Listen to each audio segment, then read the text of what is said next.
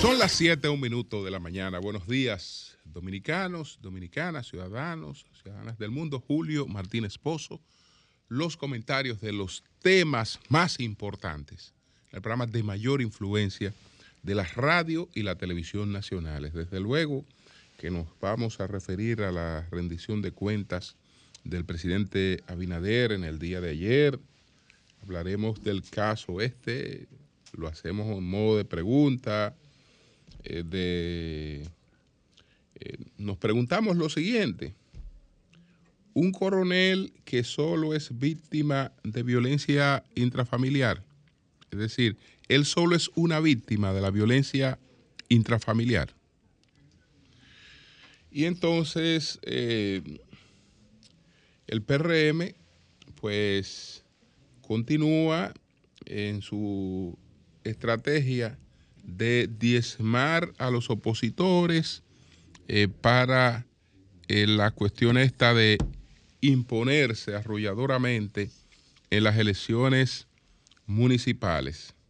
Entonces, acaba de hacer el traspaso eh, hacia el PRM eh, el alcalde de Tenares, Manuel Escaño, alcalde de Tenares de la Fuerza del Pueblo con su equipo, pues eh, se mudó hacia el PRM o lo ayudaron a mudarse hacia el PRM, por lo menos el acarreo, con el acarreo lo ayudaron. Entonces, vamos a, a entrar con la rendición de cuentas del presidente Abinader en el día de ayer. Eh, su tercera rendición de cuentas. Creo que la más importante porque ya cubre unas expecta- expectativas que no se tienen con la primera, a no ser que eh, son las mismas esperanzas que se levantaron en una campaña electoral, que se reafirman. Entonces están los tiempos de la segunda rendición, eh, que todavía eh, pueden considerarse realmente poco para desarrollar algunos proyectos, etcétera. Y ya se supone que estamos en la tercera y la tercera, eh, si ahí no hay cosas eh, concretas que mostrar, entonces ya difícilmente eh, puedan tener algún efecto después. Entonces el presidente se esmeró en presentar una rendición de cuentas. Una de las cosas que se notaron desde el principio hasta el final de sus palabras es que el presidente Abinader habló de temas con los que está involucrado plenamente. Plenamente. Es decir, el entusiasmo con el que él recorrió el trabajo que ha realizado su gobierno en las distintas áreas y los logros alcanzados en cada una de ellas, evidenciaba que no era una persona a la que le habían ofrecido los datos para un discurso, al que le habían llevado resúmenes de cosas para que él la insertara en un discurso. Estamos hablando de una persona que mostraba eh, pues pleno conocimiento, plena vivencia de cada una de esas, de esas cosas que, que enumeraba y que le daba importancia. Se le debe dar importancia a todo, debe ser todo tratado al mismo nivel. Bueno, yo creo que estamos hablando de uso de fondos públicos.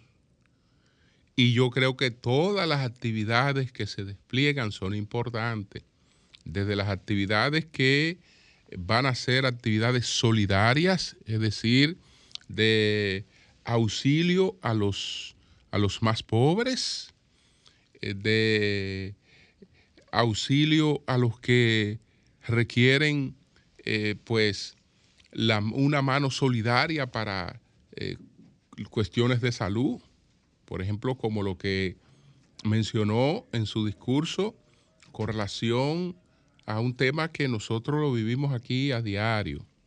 Y creo que entendemos que lo que el presidente dijo, eh, pues eh, obedece a la realidad con relación al tema de los medicamentos de alto costo. Ese ha sido un presupuesto solidario creado por administraciones anteriores que ha tenido un papel muy importante. El presidente ha tenido prácticamente que triplicar ese presupuesto por razones de un incremento en la demanda de pacientes de alto costo. Entonces estamos hablando de un programa que de unos eh, 3 mil millones eh, de, de pesos debe eh, andar en las cifras que él hablaba sobre los 8 mil, vamos a poner 9 mil millones de pesos. Es decir, para que personas que están en una situación eh, difícil con procedimientos de alto costo, que no lo cubre nadie porque ya no, no- no se lo cubre su, su cobertura, eh, los que tienen cobertura, hay gente que no tiene cobertura, eh, que apela a vender propiedades, a lo que sea, ahí eh, eso se ha creado un, un fondo solidario para eso, pero lamentablemente hay más demanda que posibilidades de satisfacerla, a pesar de que el presupuesto se ha triplicado eh, eh, en, ese, en ese sentido. Entonces, a esas cosas hay que darle importancia. Hay que darle importancia a todas las cosas. Eso es tan importante como las grandes obras de infraestructura eh, a, la que, a la que hizo referencia, eh, como el tema este de la estabilidad macroeconómica, que en él me voy a detener eh, un poco más. Y eh, creo que el presidente eh, a cada una de las instituciones, a cada uno de los funcionarios, ayer les rindió un reconocimiento. Les rindió un reconocimiento al, destacar la labor que cada uno eh, de ellos han realizado. Eh, algunas ampliamente conocidas como la de el ministro de Turismo, David Collado. Nosotros todos conocemos lo que pasó aquí con el turismo, eh, que después de la pandemia, entonces nos llegó la guerra eh, de Ucrania. Y esa guerra no solo no nos afectó de manera indirecta, sino que también fue un golpe directo al turismo, al turismo dominicano, por ambas partes, por los turistas rusos y por los turistas eh, ucranianos. Y eso es encima de, de- los efectos de una, de una pandemia. Y eh, por encima de todas esas cosas, pues el país eh, continuó eh, apostando pues al turismo, a restablecerlo y ya estamos hablando de una recuperación que según enumeraba el presidente ayer, pues en 2022 estamos recibiendo un 13% más de visitantes que lo que teníamos en, antes de la pandemia. Entonces eso, eso, es, eso, es, eso es importante. Eh, hemos eh, conocido de todo el proceso de la modernización, de la eficiencia en el tema de las, de las aduanas, lo que ha ocurrido con, con, obras públicas, que aunque hubo una etapa, hubo una etapa en la que el tema de la ley, la ley de compras y contrataciones, el gobierno creo que se amarró eh, literalmente al planteamiento de que una obra no debía eh, sobrepasar el 25% de acuerdo con la ley. Y entonces cuando asume la administración, las obras que encuentra están eh, por encima de, esa, de ese umbral y las que va a desarrollar también están por encima de ese, de ese pudieran estar por encima de ese, de ese umbral, más un tema inflacionario, porque no solo es que hubo una situación de que esta obra me sobrepasó el umbral porque en ella se hicieron las inversiones correspondientes. Esta obra me, repasó el umbral porque eh, hubo un proceso inflacionario que eh, cambió su realidad. Entonces, el gobierno se tomó tiempo en esto, eh, que una ley, que después un proceso un tanto lento para reconocer el tema de la inflación, para el tema de las ubicaciones, etcétera, pero eh, parece que ya esa parte fue eh, superada y ya se muestran, ya se muestran realizaciones importantes y, otras que están pendientes. Estuvo, por ejemplo, la circunvalación de, de Asua, está próxima y ojalá que el que así sea la circunvalación de, de Baní eh, y muchas otras obras que el presidente enumeró en el día de, ayer. Yo quiero hacer un poco más de énfasis en la parte económica de la, de la rendición de, cuentas del presidente.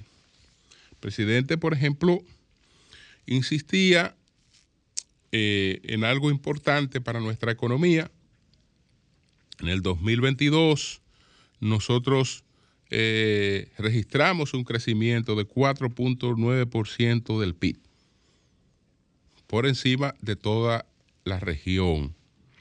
Destacó el hecho de que superamos a Ecuador en eh, la en el producto en, el producto interno bruto ajustado eh, a, la, a la capacidad adquisitiva. Entonces, eh, no voy a... Eh, el tema de las reservas internacionales, que el presidente lo, siempre ha estado pendiente, presente en sus discursos, de las altas reservas internacionales, pero ese es un tema donde sé que influye el tema del financiamiento, de los de los préstamos y en ese tema hay, hay diferentes visiones. Entonces, lo de la inversión extranjera directa, lo de la inversión extranjera directa, que creció un 27% durante el año 2022.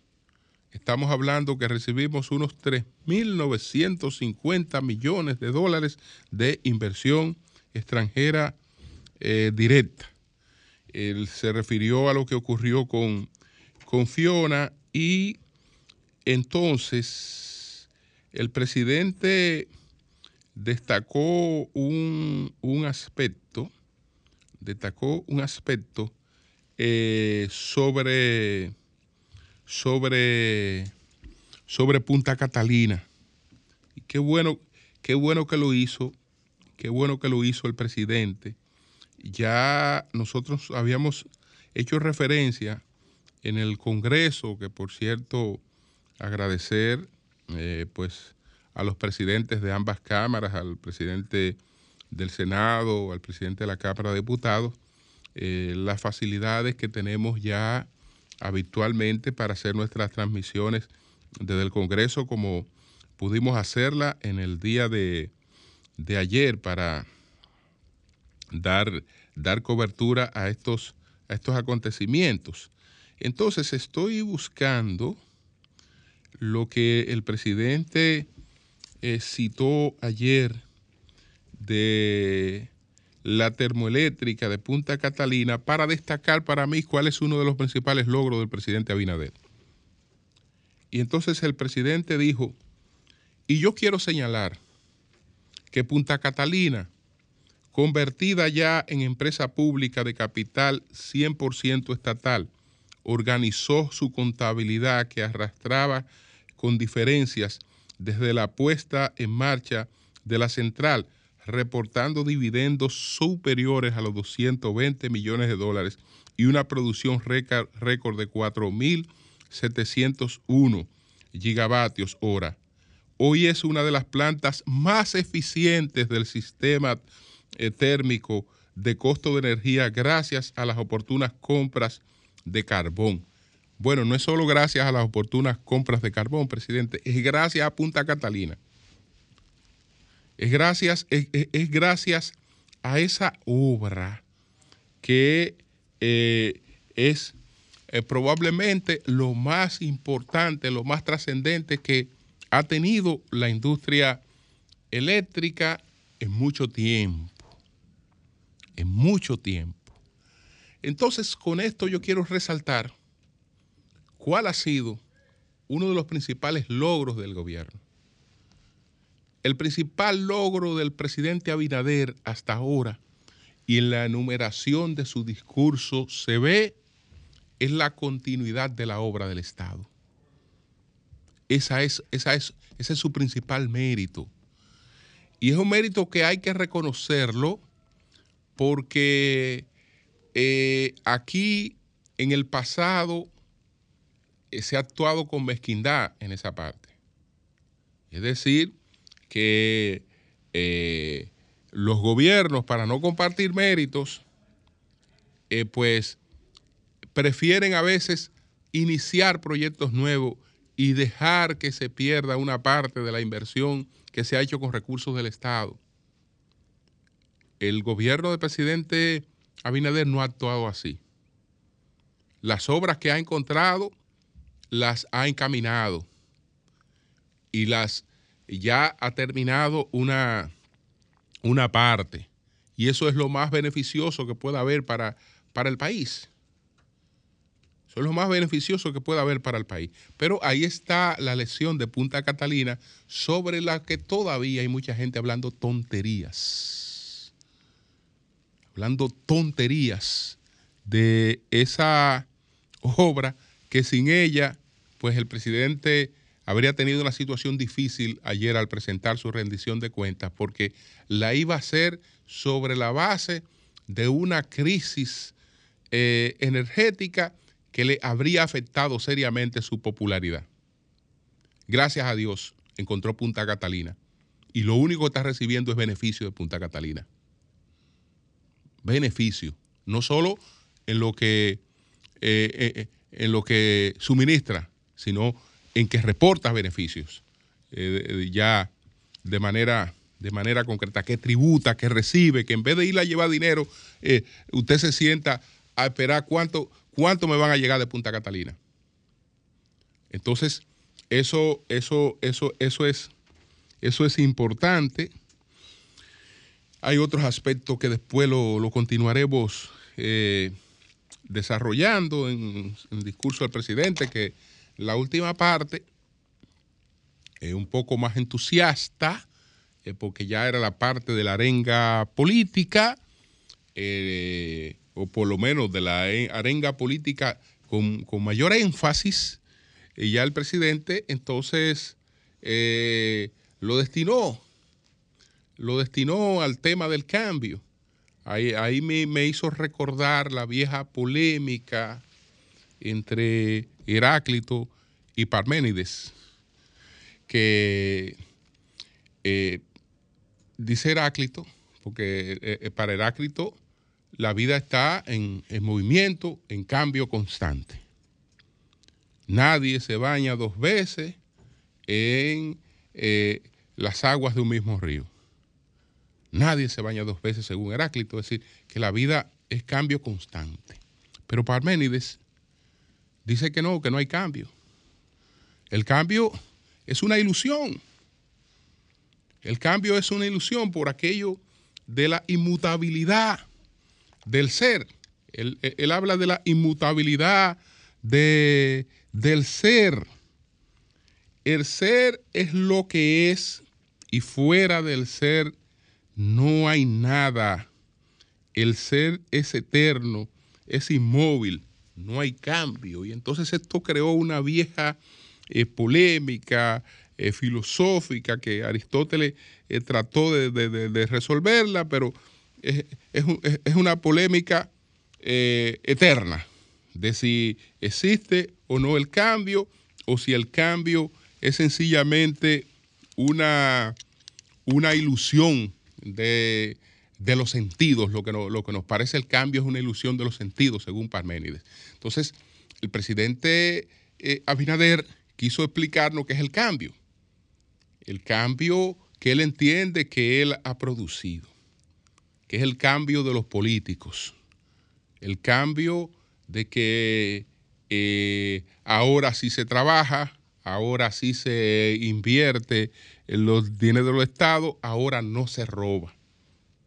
Bueno, yo creo que en ese sentido Parménides tiene razón, Eh, porque en el pasado se trabajaba y producto de eso es que parte de las obras que estamos recibiendo son, son parte del trabajo del pasado y del trabajo del presente. Lo que quiere decir que en el pasado se trabajaba y en el presente también se está trabajando. Que en el pasado hubo corrupción, en el pasado hubo corrupción, pero en el presente también hay corrupción. Y en el futuro también habrá corrupción. Entonces, la- lo, que, lo que tenemos es que eh, tener el nivel de desarrollo institucional que permita canalizar cada una de esas cosas, pero pretender eh, presentar lo negativo como un patrimonio exclusivo de los otros, eh, eso es una falsa ilusión.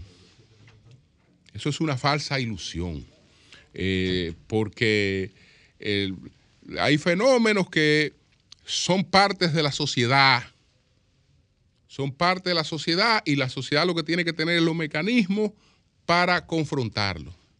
Yo creo que en el presidente Abinader, el que se nos mostró ayer, el que se nos está mostrando todos los días, es un hombre que hasta ahora ha honrado la- el respaldo que recibió de sus electores, porque se ha dedicado a trabajar 24/7 en favor de ellos, en favor de ellos con eh, las mejores intenciones y aún sabiendo que no bastan las intenciones, eh, eh, lo, lo está dando todo sí para tratar de proyectar un balance, un balance positivo.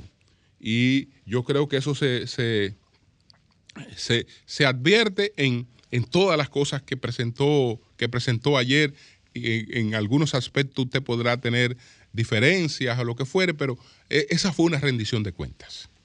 Y ya tengo que dejarle un punto ahí para poder referirme a otro, a otro tema, eh, a otro de los temas que enuncié.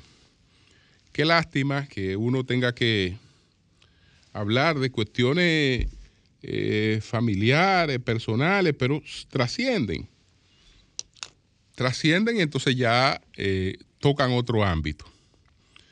Ustedes saben que se ha difundido ampliamente eh, un video de una agresión de una dama a su ex esposo. La dama es funcionaria pública, el ex esposo también es funcionario público. Ella civil, el, el- esposo, el ex esposo militar. Me refiero al caso de eh, Patricia Peinado Eusebio y el coronel Cristian Rosario de la Rocha. El coronel Cristian Rosario de la Rocha ha mostrado un video donde él es la persona que ha sido víctima de una de violencia intrafamiliar. Entonces, en estas cosas es bueno eh, ver las cosas con un poquito de frialdad, verla con un poquito de frialdad, porque lo primero es que cuando estamos ante una prueba presentada por una de las partes, hay que, eh, hay, hay- que tomarse su- sus reservas. hay que tomarse, hay que tomarse sus reservas. Incluso para uno calificar la inteligencia emocional de los otros, usted tiene que ponerse en el lugar de los otros. ¿Qué sé de ese, de ese caso? ¿Qué informaciones tengo? Bueno, se habla de una dama que va al apartamento de un caballero que era su esposo y lo ataca. Bueno, esa dama no fue al apartamento de ese caballero, ese, ese apartamento es de esa dama y de ese caballero.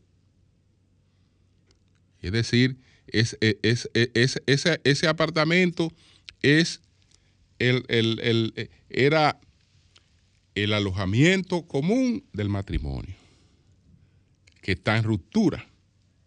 Y eh, una de las cosas que está, digamos, en, en, en, el tema de la partición o de lo que fuere, eh, es el inmueble, que es lo que es lo, lo, lo más delicado en esos casos, eh, cuando no se priorizan los hijos en decir, bueno, yo, vamos a dejar esto eh, para disfrute de nuestros hijos, etcétera, es si la parte se van a separar, pues colocan el inmueble en venta y cada quien y, la gente se va cada quien a otro sitio a vivir.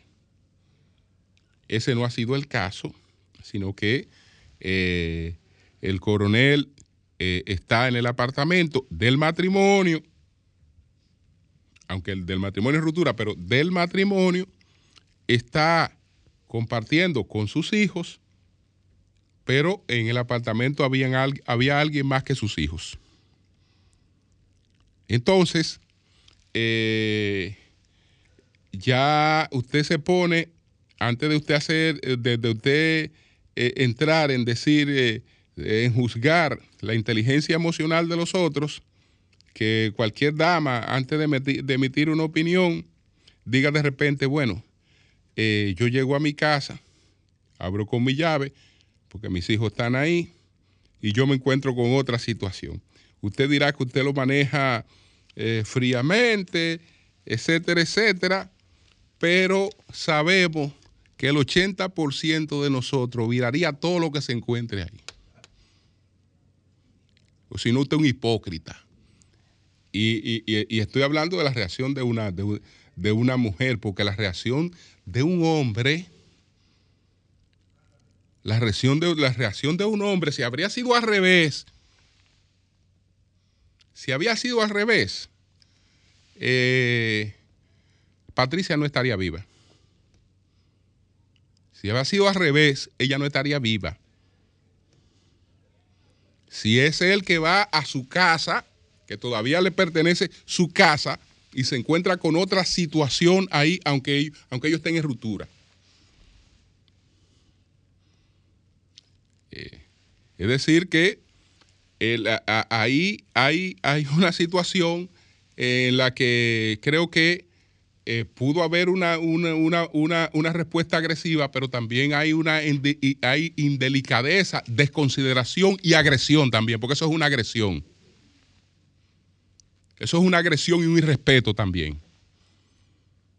Entonces, la, ahí, ahí, ahí, está, ahí están eh, lamentablemente esos, esos aspectos que debieron dirimirlo porque él quien ha difundido todo esto, etcétera, no tomando en cuenta que hay hijos también, que hay una serie de cuestiones y que, bueno, ustedes lo que tienen que hacer es separarse.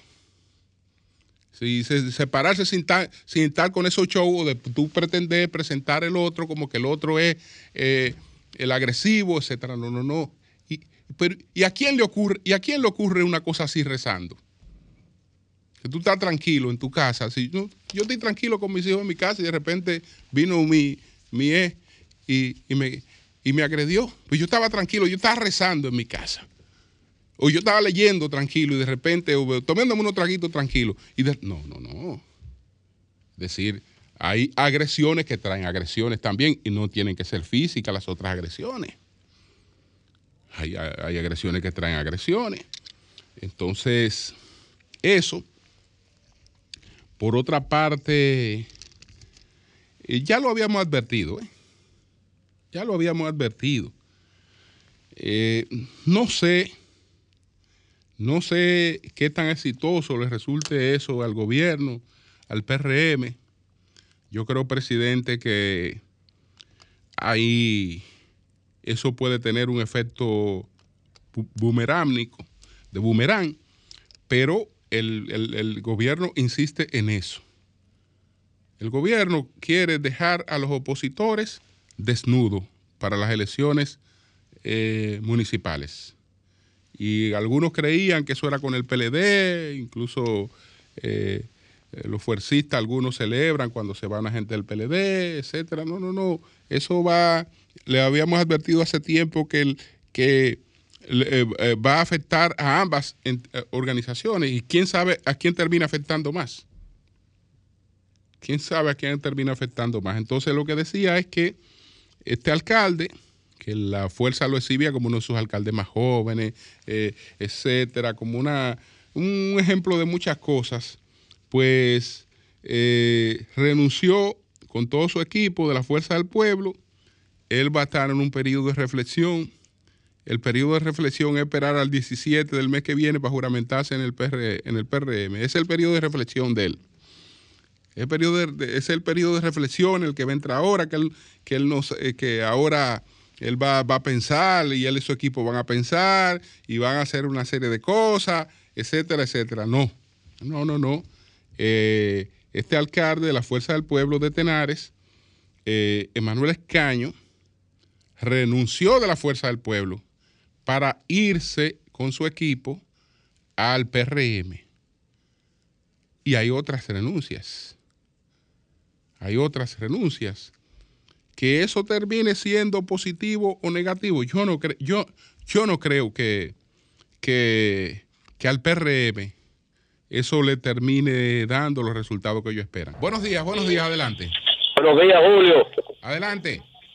Te saluda, bendiciones al equipo. Mira, saludar, Julio, el, el discurso del señor presidente de la República. Yo creo que fue un discurso bien realista y hay que felicitarlo, felicitar al pueblo y también decirte, Julio, que Jaime David, yo creo que va a haber que asistirlo psiquiátricamente. Pase muy buenos días. No, es lo que está contento. buenos días, adelante. Buen día, Julio. Sí, adelante. Eh, escuchaba el, el, equipo de temprano en la mañana, ¿verdad? De la escasez de agua. Pienso que eh, debe iniciarse eh, un proyecto de o de construcción de contraembalse y convertir todas las hidroeléctricas en reversibles porque la escasez de agua nos va a golpear igual que en todas partes del mundo. Con batería de respaldo y paneles solar, convertir todas las hidroeléctricas en reversibles y no se necesita Punta Catalina o construir otra Punta Catalina porque con eso resolvemos dos problemas. Gracias. Ok, ok. Buenos días, adelante. Buenos, días. Julio. Buenos días, Paul. Adelante. Daniel González de Brooklyn, New York. Sí. Julio, uno de los discursos que yo he visto en mi edad de conocimiento que yo tengo de la República Dominicana, más mentiroso, más engañador, engañando al pueblo con mentiras, volvió y trató, volvió y trató la, la carretera de Lamba. Ok trató que se come más libra de pollo en el gobierno de que los otros gobiernos, donde las cosas están más caras. Bien. Buenos días, adelante. Buenos días. Buen día, Julio. Adelante. Sí, ya de este lado. Oye, eh, eso que está pasando, el que siembra maíz, de cosecha maíz, lo que está haciendo el gobierno con los alcaldes, hay mucha posibilidad de que lo que se están yendo ganen. Pero yo no le voy a garantizar al gobierno que esos que se fueron, que lo van a apoyar, lo van a apoyar en la segunda vuelta, cuando venga la presidencial. Lo único que le conviene es que sean eh, las elecciones sean el mismo día. Otra cosa, Danilo Medina dijo en una ocasión que yo lo quise hasta matar cuando él dijo en el sentido de, crítica, que nosotros dominicanos nos cansamos de estar bien y lamentablemente, lamentablemente, Danilo Medina tiene razón, porque ese discurso de ayer yo pensé que yo estaba en Austria y cuando terminó me di cuenta que estaba en República Dominicana. Bien, buenos días, adelante, buenos días. Buen día, Julio, ¿cómo estás? Adelante, adelante. Julio, mi punto, solamente tres punticos rápido, porque yo escuché, después que el presidente habló, Julio Martínez Pozo, escuché gente pronunciarse del sobre el discurso. Y mira, dijeron después que el presidente habló del tema de Julio, por favor, porque es que tú no, de- de- del tema Julio de la guerra, que la guerra que, el presidente dijo que, que la guerra ha afectado, que sí ha afectado, tú acabas de decirlo, Julio Martínez Pozo, el turismo ruso, el, turu- el, el turismo ucraniano sí le ha afectado a la economía dominicana, la guerra, los granos de, de Ucrania. Entonces, eh, hay que ser muy mezquino como para tú decir que, que el presidente habló mentira. No, eso no es mentira, eso es verdad. Y lo otro, Julio, qué coincidencia, Julio Martínez, cuando el presidente, todo el mundo esperaba que hablara del, tema de trata de, trata de migrantes, que una uno- un, un periodista va específicamente donde una muchacha que tenía un, un pantalón con, con, con la bandera haitiana. Es que, es que, es que eso no es mezquindad, así no se hace política, hombre. Hay que ser un presidente. Ok. Bien, pues gracias a ti, gracias a ti. Buenos días, adelante. Buenos días. Buen día, eh, don, eh, don Virgilio. Adelante. Eh, sí, eh, que hay uno que se va a postular para el Colegio Dominicano de Tasadores. Tasadores, Tasadores, tasadores. ¿Quién es? sí. Eh, el, el ministro eh, eh, administrativo de la presidencia. ¿Y por qué? Muchas gracias, buen día. Ah, el tasador, el tasador. tasador, Ah, gracias. Tasadores, tasadores. ¿Eh? Bueno, que- va- va- vamos a ver, vamos a ver qué es lo que dice Jaime David. Eh, adelante. El discurso está pasado, está pasado. Y los precios encaramados y el bolsillo pelado. El bolsillo está pelado, está pelado. En Cuarema el bacalao, pero los precios encaramados y con el bolsillo pelado está pasado, está pasado. Los funcionarios arrebatados y los precios encaramados y el bolsillo está pelado. A mí me gusta el jalao y también el bacalao, pero los precios encaramados la- el bolsillo está el bolsillo está pelado. A usted el dinero le ha sobrado. Y la gente está diciendo que los precios encaramados y el bolsillo está pelado. ¿Para qué que le ha sobrado? El bolsillo está pelado. Bueno, buenos días, buenos días, adelante. la respuesta Buenos días del para discurso. todos. Sí, sí, adelante. Yo me pregunto dónde Sí. estaban eh, algunos hacedores de opinión cuando Danilo y Leonel primero compraban eh, a esos regidores y luego acabaron con el reformista y se metieron en un bolsillo al PRD.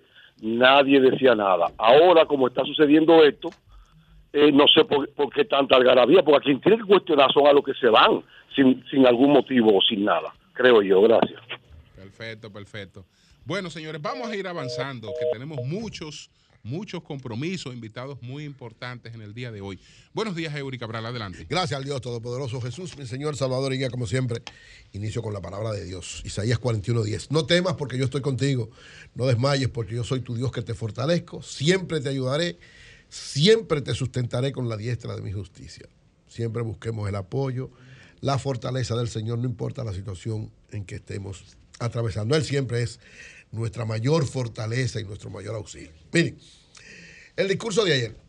El presidente Luis Abinader, lógicamente un discurso bastante largo, yo creo que de alguna manera todos los presidentes han hecho eso, o sea, también lo hizo Danilo, lo hizo Leonel, lo hizo Hipólito, todos aprovechan, ¿verdad?, lo que es, y más en este caso, un presidente que por primera vez, eh, es realmente su primer rendición de cuentas, porque la del 2020, fue en una el 2021 fue una situación todavía muy complicada, la del 22 no había arrancado, y quiso mostrar ayer las, sus brazos, su fortaleza como, como gobernante. Yo creo un discurso demasiado extenso, demasiado, en algunos momentos con unos picos importantes, pero en algunos momentos súper aburrido, e incluso hasta funcionarios durmiéndose, como, como a todos, porque a todos los presidentes le ha pasado eso.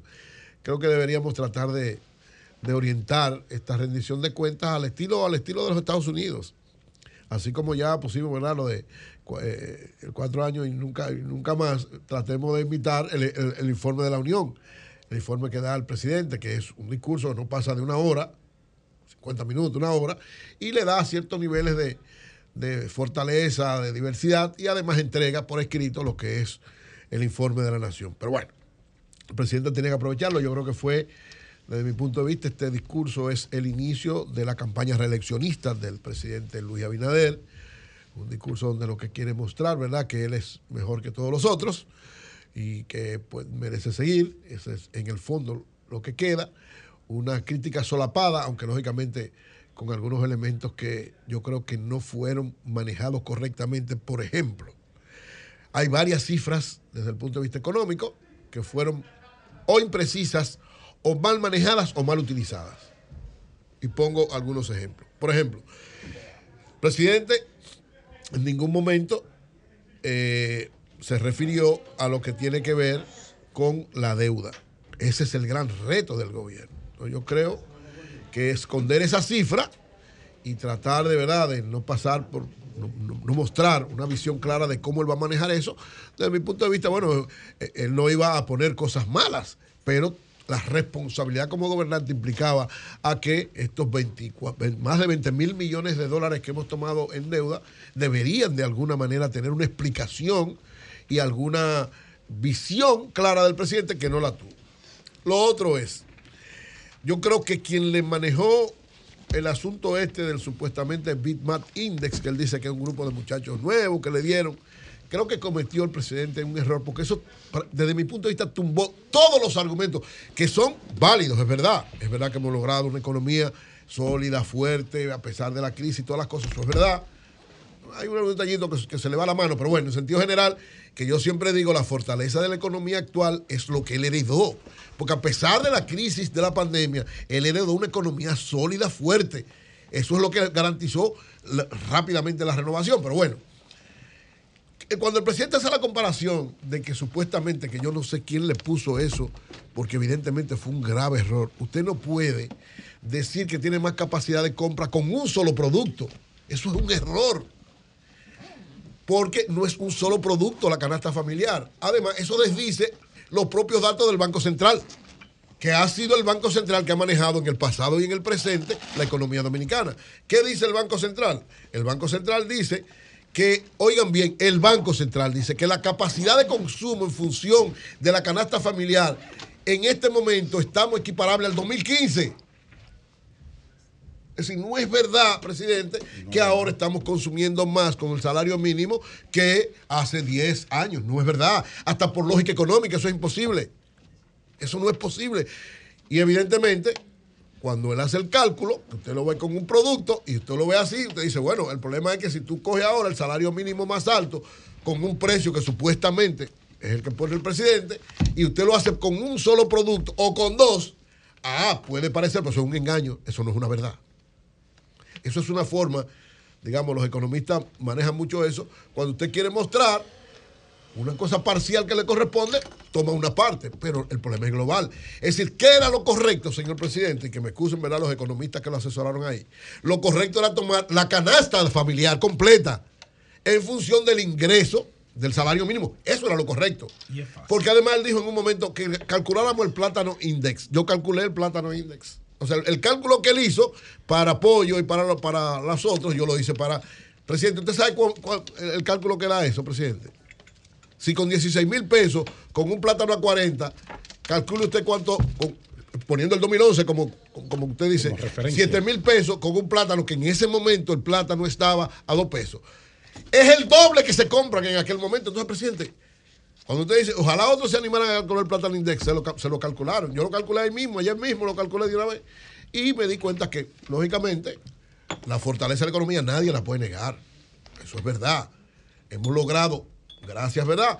A lo que ellos encontraron, a que le han dado continuidad, sobre todo, ¿verdad? Por dejar las políticas monetarias en la misma orientación. Y a pesar de, la incapacidad en resolver algunas cosas, la economía se ha fortalecido y sobre todo el turismo. Un gran logro del gobierno, el turismo. Ahí no se puede ser mezquino.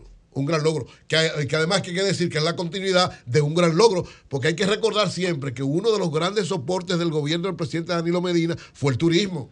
Que fue quien dijo, el turismo es la locomotora del desarrollo. Es decir, los gran- dos grandes éxitos de este gobierno han sido turismo y Punta Catalina. Los dos logros de Danilo Medina. Los dos. Es decir, el turismo ahora, claro, hay que decir una estrategia clara, David Collado brillante, el presidente sabe de eso también, y se dieron cuenta que lógicamente después de una crisis donde todo el mundo está trancado, lo más conveniente es ese potencial turístico que teníamos nosotros, desarrollarlo en medio de la crisis para cuando se saliéramos de la crisis se lograra lo que se ha logrado. Pero miren bien, las dos grandes fortalezas, desde mi punto de vista, del discurso y del, del gobierno, turismo y Punta Catalina, los dos soportes del gobierno del presidente Danilo Medina.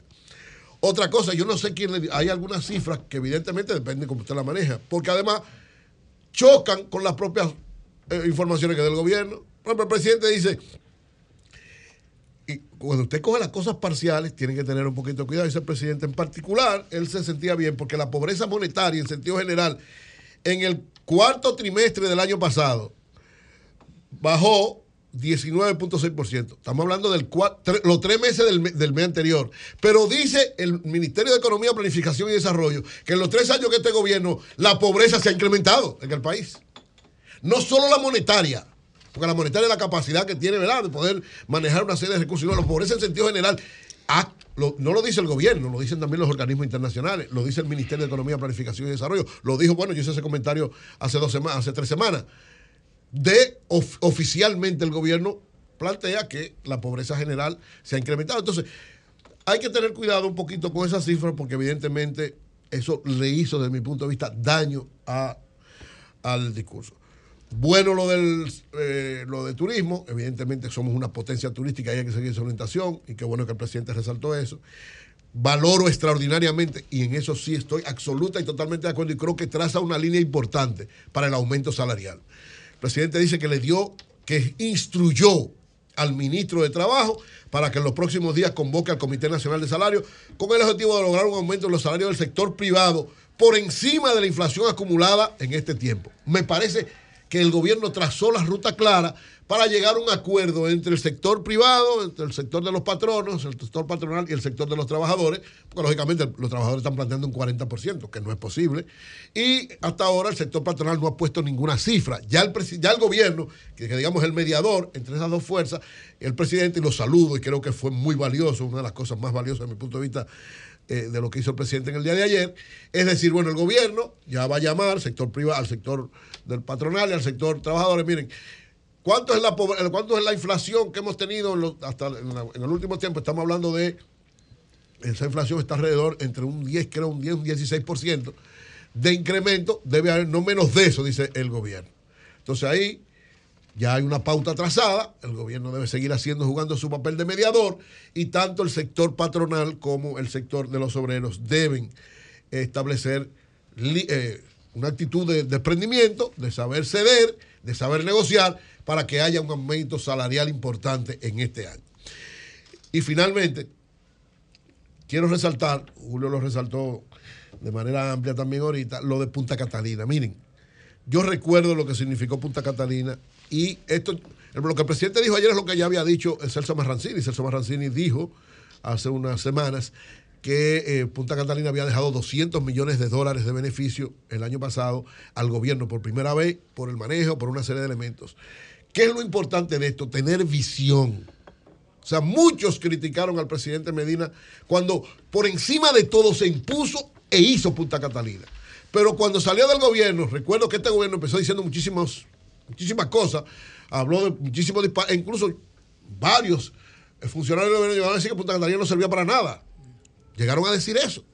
Sin embargo, evidentemente, incluso hasta el anterior administrador provocó una serie de situaciones que por poco dañan a Punta Catalina. No tiene tres años dando beneficios porque perdieron dos.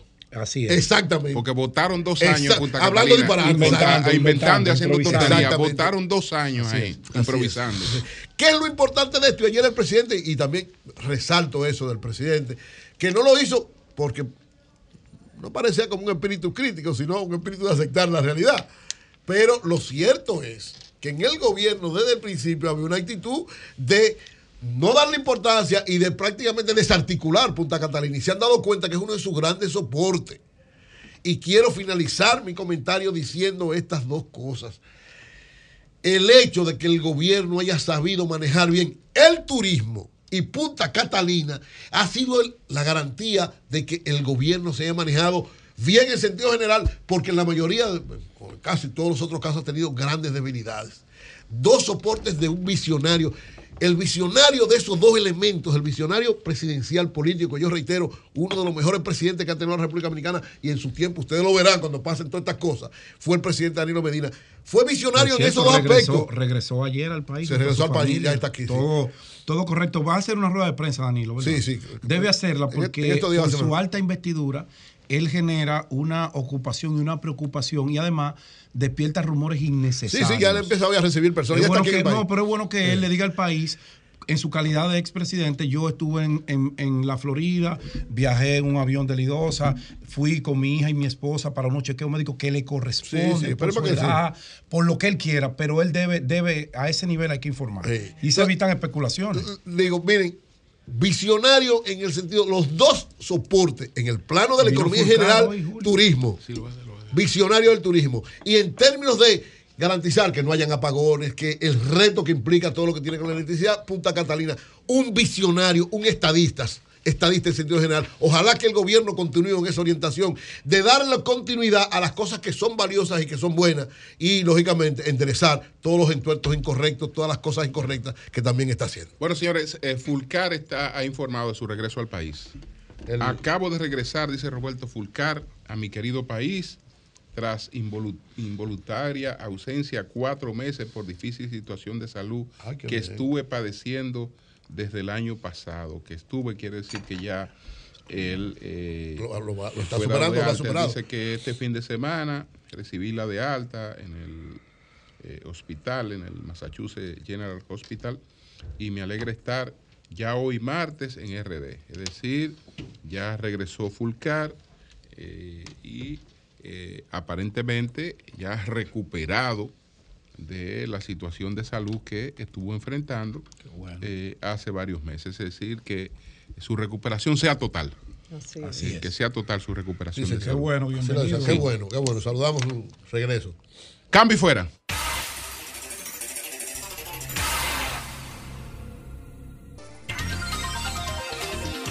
Son las 8, 5 minutos. Buenos días, Marilena. Adelante. Muy buenos días a todos. El discurso del presidente Luis Abinader es nuestro tema en el día de hoy. ¿Qué nos pareció? Larguísimo,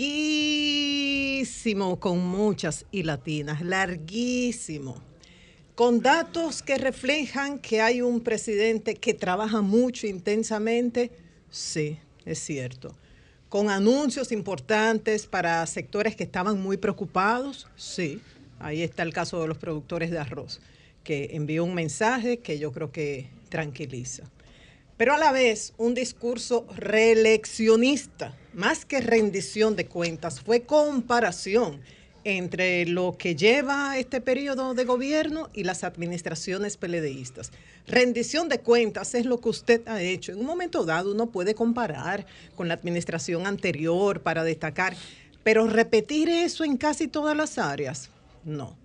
Por otro lado, uno se pregunta si se confirman los datos ofrecidos por los funcionarios, porque en muchos casos la gente se preguntaba, pero ¿y es de República Dominicana que está hablando o de otro país? Es cierto que cuando se habla de estabilidad macroeconómica, de crecimiento a nivel del país, esto no necesariamente se refleja en un bienestar de las familias, bienestar económico, mejoría de, la- de las familias, de las personas. Y esto no solamente se ha visto en esta administración, también en las pasadas. Pero hubo datos que personas de esos sectores llamaban a uno y decían, pero esto no es así, esto no es correcto, han informado mal al presidente y no estamos hablando de la oposición que siempre critica, no. Y en cuanto a lo de Haití, es válido el llamado a unidad, pero es factible. No, pero no por la oposición, no por el PLD, por la Fuerza del Pueblo, por el Partido Reformista y los demás partidos, no. Es que entre los políticos esto no se ha logrado nunca. Entonces vamos por parte. Larguísimo. ¿Quién aguanta la atención a un discurso que dura casi tres horas, como dos horas y 40 minutos? Muy poca gente. Comenzó 10 y 38 de la mañana y 1 y 17. A la 1 y 17 terminó. Claro, él lo hizo muy bien, estaba con mucha energía, estaba viviendo lo que decía, improvisó, yo, eh, eh, improvisó en varias ocasiones, agregó algo y, se veía que estaba eh, viviendo eso, lo estaba haciendo de manera apasionada. Es un funcionario, un primer mandatario que está recorriendo la milla extra y se siente orgulloso de eso. Ahora, ¿qué pasa? Que si decimos menos es más siempre, ahora mucho más tiene vigencia eso. ¿Por qué? Porque todos nos dirigimos a una audiencia hiperestimulada por pantallas de celulares, de computadoras, saturada de información. Una audiencia que se ha mal acostumbrado con las redes a tenerlo todo inmediato y breve, mensajes breves. Entonces, eh, la, la atención no se mantiene. Un- y un- les digo un ejemplo. Muchos de los que estaban ahí en el salón de la asamblea estaban más pendientes al momento de aplaudir. Claro, hubo aplausos que se justificaban. Por ejemplo, cuando se habló de Pedernales, claro, eso fue espontáneo, natural, bien. Pero hubo otros criticables, porque esa gente no estaba atenta a lo que decía el presidente, estaba atenta ahora, aplaudir, toca aplauso. Por ejemplo, el presidente cuando estaba hablando de, de la seguridad y eso decía que gracias al operativo conjunto entre Policía Nacional, Fuerzas Armadas, DNCD y a un nuevo sistema de medición, eh, se había determinado que en el 2022 la incidencia del crimen en nuestras calles había bajado un 7% con relación al 2021. Y claro, la gente aplaudió ahí. Pero luego dijo que cuando se establecían las diferentes categorías, o sea, esos datos de la incidencia desagregadas por tipo de delito, se había determinado que los homicidios por delincuencia y por conflictos sociales se habían aumentado, habían aumentado. Oye, un grupito comenzó a aplaudir ahí, pero él estaba dando un dato negativo, que esto había aumentado y la gente Era automático. Son pocas. aplaudiendo. Claro, los pensantes que estaban en la asamblea, que en el salón de la asamblea no aplaudieron ahí, y luego él explicaba que no era un fenómeno exclusivo de la República Dominicana, sino a nivel mundial, que después del COVID esto se había disparado.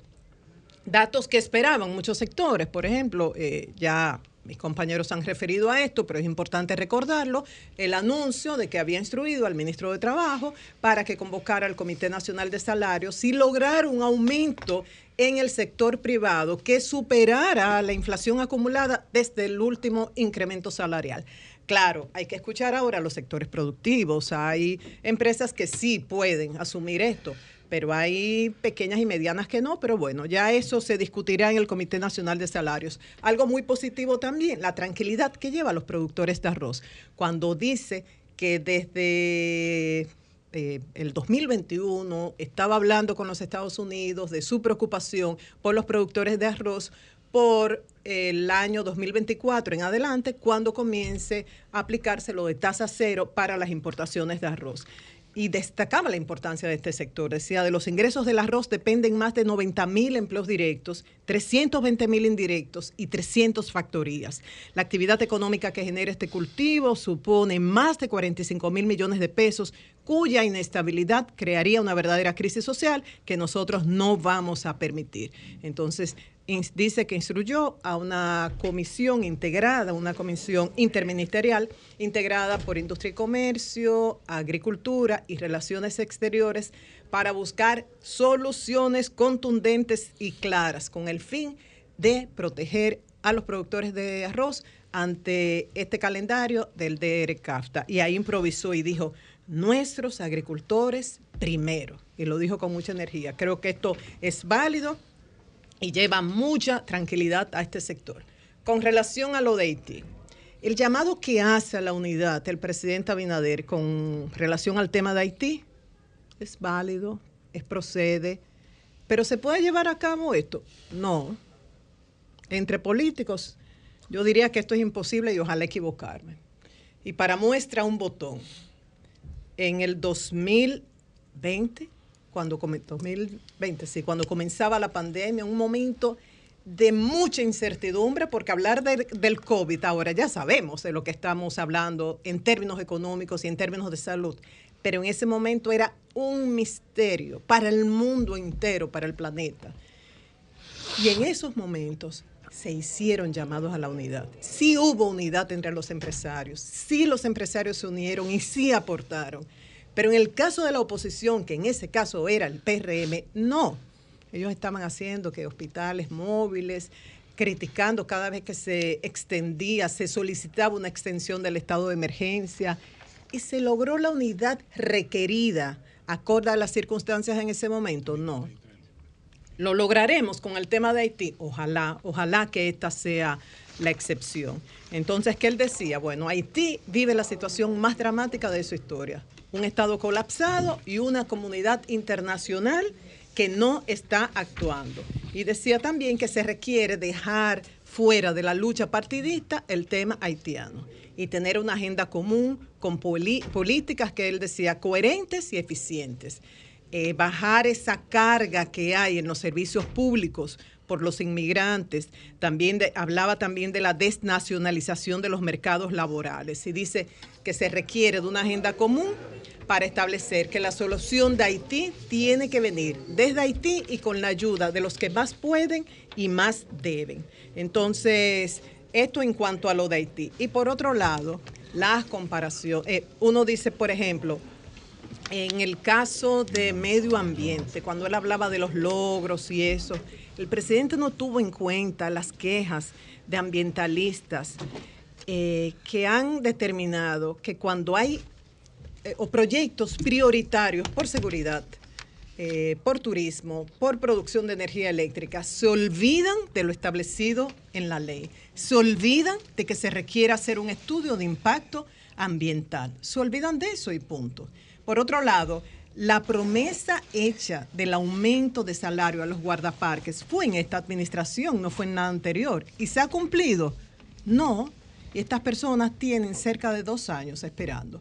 Y ya termino diciendo, fue una excesiva comparación con administraciones anteriores en cuanto a la droga incautada, en cuanto a las obras construidas, eh, también en los recursos aportados por el agrícola, en las decisiones tomadas por compras y contrataciones, en el saneamiento de cañadas, en las raciones de comedores económicos, en los certificados de título, en fin. Que usted compare en una ocasión o dos es válido, pero que se pase todo el tiempo. Por eso digo que fue un discurso reeleccionista. El primero que le puso la, la plataforma, la alfombra, fue el presidente del Senado, presidente de la Asamblea Nacional, Eduardo Estrella, quien luego de su discurso y al presentarlo dijo va a ofrecer la rendición de cuentas de su primer periodo. Y luego el presidente terminó con lo que será el eslogan de campaña, esto es cambio.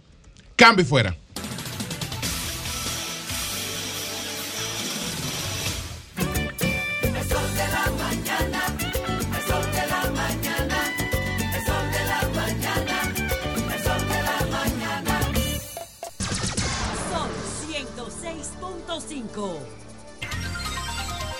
Bien, señores, uno de los anuncios que hizo el presidente ayer en su rendición de cuentas, el de instruir al ministro de Trabajo, Luis Miguel de Cans, para eh, que de inmediato eh, proceda a llamar al Comité Nacional de Salario y empezar una discusión salarial.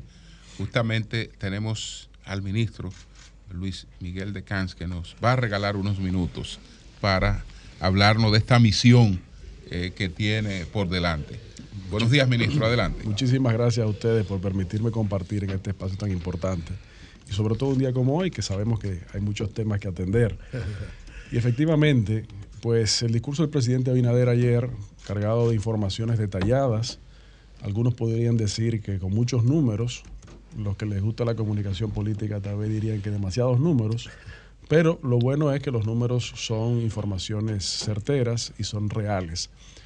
Entre ellos, quisiéramos destacar el hecho de que en el 2022, solamente en el sector privado formal, se crearon más de 89 mil nuevos empleos. Eso significa que cuando comparamos el cierre del 2022 con la situación del empleo formal del sector privado que existía antes de la pandemia, hay más de 125 mil empleos adicionales. Esto obedece al Plan Nacional de Empleo que se activó en el 2021 y eso permitió la recuperación de los cerca de 400 mil empleos que se habían perdido o que se estaban en estado de suspensión al momento en que el presidente Abinader asumió el poder, pero además de eso, como acabo de señalar, más de 125 mil adicionales. De esos 89 mil que fueron creados en el 2022, más del 33% lo ocupan jóvenes entre 18 y 30 años. Y eso yo creo que es importante que se conozca, no solamente porque son números positivos, sino también porque van de la mano con las políticas públicas. Por ejemplo, en ese último elemento del empleo juvenil, eh, obviamente hay una cantidad de políticas coordinadas de diferentes instituciones, entre ellas la política desde el Ministerio de Trabajo de República Dominicana trabaja el componente de empleabilidad juvenil, en donde las empresas llegan a un entendimiento con el Ministerio de Trabajo y en donde le subsidiamos parte del salario por un tiempo y garantizamos la reinserción o la inserción por primera vez laboral de jóvenes. Además de eso, queremos aprovechar y comentarles que parte de las iniciativas que vamos a desarrollar en este 2023 es la puesta en marcha del programa de empleos verdes. ¿Y qué es esto? Los empleos verdes son aquellos empleos que tienen como resultado o en su proceso eh, resultados o procesos amigables con el medio ambiente. Y esto significa la participación de empresarios, de trabajadores y del sector gubernamental para garantizar la creación de nuevos empleos verdes o la transición hacia empleos verdes y sostenibles. En el caso de la República Dominicana se han identificado cerca de 400 mil empleos que tienen la vocación de convertirse en empleos verdes, especialmente en las áreas de agricultura, minería, turismo, comercio y servicios. De esos empleos que tienen la capacidad de ser empleos verdes, hay algunos que tienen un alto componente de conocimiento de ciencias y tecnologías. Por eso el presidente Luis Abinader señalaba ayer la importancia de la capacitación en los STEMs. Y allí el gobierno y desde el Ministerio de Trabajo también somos parte de esa iniciativa. Estamos promoviendo la capacitación especialmente de mujeres en ciencias y tecnologías para que puedan ocupar la mayor cantidad de empleos con capacidad de convertirse en empleos verdes, porque hoy apenas el 20% de los estudios en ciencias y tecnologías son ocupados por mujeres. Sin embargo, si estamos hablando de 400 mil empleos que en los próximos años pueden ser transferidos a empleos verdes, queremos que esa transición también sea equitativa y sostenida. Todo eso dentro. Perdón, y al hablar de empleos verdes en minería, estamos hablando de esas áreas de remediación de daños causados. Remediación es parte, pero también la acción misma, porque hay acciones que tienen menores impactos en el medio ambiente y que son más amigables. Es decir, que no es solamente el resultado. Por ejemplo, Digamos minería responsable. lo correcto. Por ejemplo, eh, un guardabosques, por definición, es un empleo verde.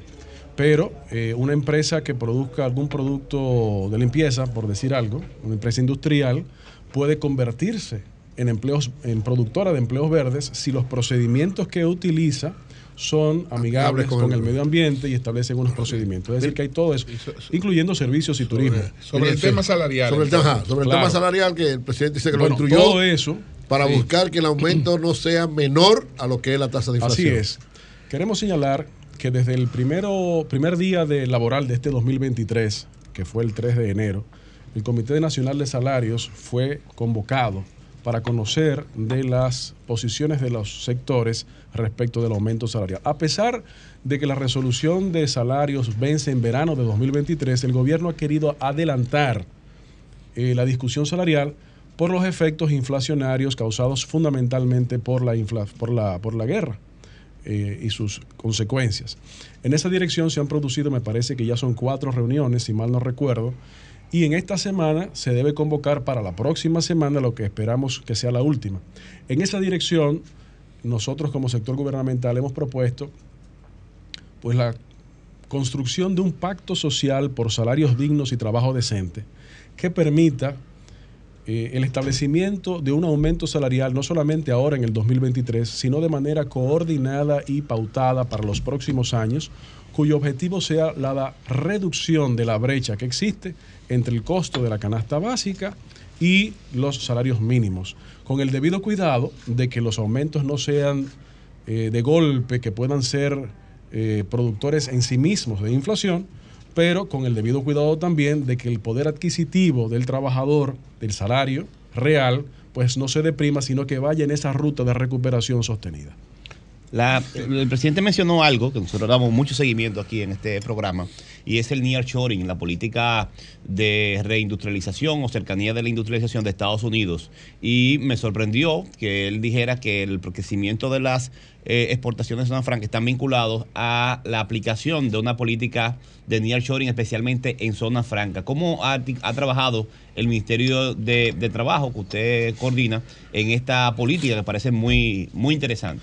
Y es no- no- nueva en Estados Unidos, incluso. Sí, efectivamente, lo que se ha hecho es que desde, la, desde el gobierno central se ha identificado la oportunidad geopolítica que representa el hecho de las diferencias que se han manifestado públicamente entre los Estados Unidos y China y consecuente interés de empresas estadounidenses en mudar sus operaciones a espacios más cercanos como el caso de República Dominicana y sobre todo con el caso de nuestro país con quien tenemos un tratado de libre comercio con los Estados Unidos representa pues ventajas competitivas interesantes.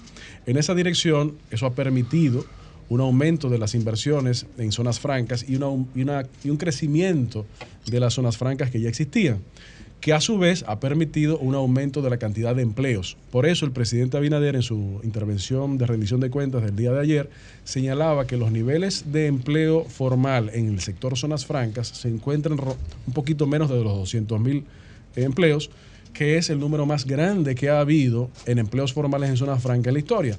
Eso es consecuencia de esa estrategia de nearshoring. El anuncio del aumento salarial, bueno, es recibido con júbilo por todos y uno pensando en los trabajadores. Ahora bien, es de preocupación sobre todo para los micros, para los pequeños empresarios. En ese caso, hay flexibilidad. ¿Cómo, cómo ustedes manejan eso?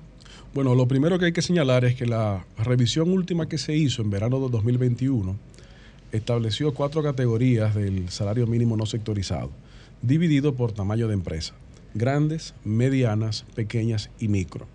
Esa división permite mayores niveles de flexibilidad, tomando en cuenta que uno de los objetivos fundamentales del gobierno y de manera particular del Ministerio de Trabajo es aumentar la formalización del empleo. Y es logrando esta formalización del empleo que se permiten aumentar las bases de recaudación, la protección social, entre otras cosas más. Entonces, sin duda, así como ocurrió en el 2021, pues el tratamiento tiene que tomar en cuenta también esas características. Dicho eso, eh, el 70 y casi 75%, aproximadamente 75% de los trabajadores del sector privado se encuentran formalmente insertados en empresas grandes y medianas. Es decir, que apenas el 25%, pero es un número como quiera importante, de trabajadores se encuentran en empresas pequeñas y micro. Pero sin desmedro de todas estas informaciones, obviamente el abordaje seguirá siendo un abordaje de consenso que se ha producido en todas las revisiones salariales que hemos hecho en nuestra gestión, 17 en total, y eso significa también atender ese tipo de detalles de la mejor manera posible. Ministro, el, el- perdón, ¿el incremento será solo para el sector privado, la propuesta, o también para el sector público? El Ministerio de Trabajo el Ministerio de Trabajo nada más trabaja No, el nada más el privado. El privado. No, nada más Sí. trabaja El presidente privado. lo dijo al presidente. Eso es el presidente. es El Ministerio de. Trabajo nada más trabaja privado. El Comité Nacional Ah, de que el ok. Bueno, pues muchas gracias. Muchas el gracias al privado. ministro Luis Miguel de Camps por darnos estos dos minutos. ya después tenemos otros temas que tratarlo más amplio. Más amplio. Sí, más amplio, Así es. Cambio y fuera.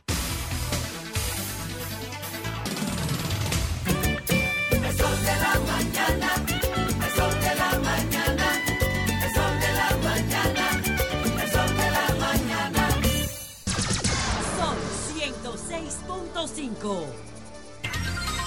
8.34 minutos. Buenos días, Pedro. Adelante. Buenos días, Julio. Buenos días, María Elena. Buenos días, Eury. Buenos días, José. Buenos días, Virgilio Félix. ¿Cómo que Doña? Consuelo. Buenos días a todo el equipo de producción. Buenos días a Jonathan Liriano, que está por aquí ya con nosotros desde tempranito. Y buenos días a todo el país. Dos temas breves, porque hoy tenemos una agenda bastante cargada en este sol de la mañana eh, me quiero referir de entrada a el tema de los retiros y ascensos en las Fuerzas Armadas. Manejaba. El, retiro que más me llamó la atención fue el de el, general Nicolás de Jesús López. Ah, del cardenal. ¿Para qué lo había mayor pedido? general del ejército. Sí, pero tú sabes por No, pero siempre son capellanes. Son capellanes. ¿Y qué tiene que ver Dios? Con hay, hay como un acuerdo entre hay un acuerdo entre las Fuerzas Armadas. ¿Pero qué tiene que ver es Dios? como un modelo de protección. No, no, es que la Iglesia Católica, tiene Casi todos los curas son coroneles. Son, ¿Pero por qué?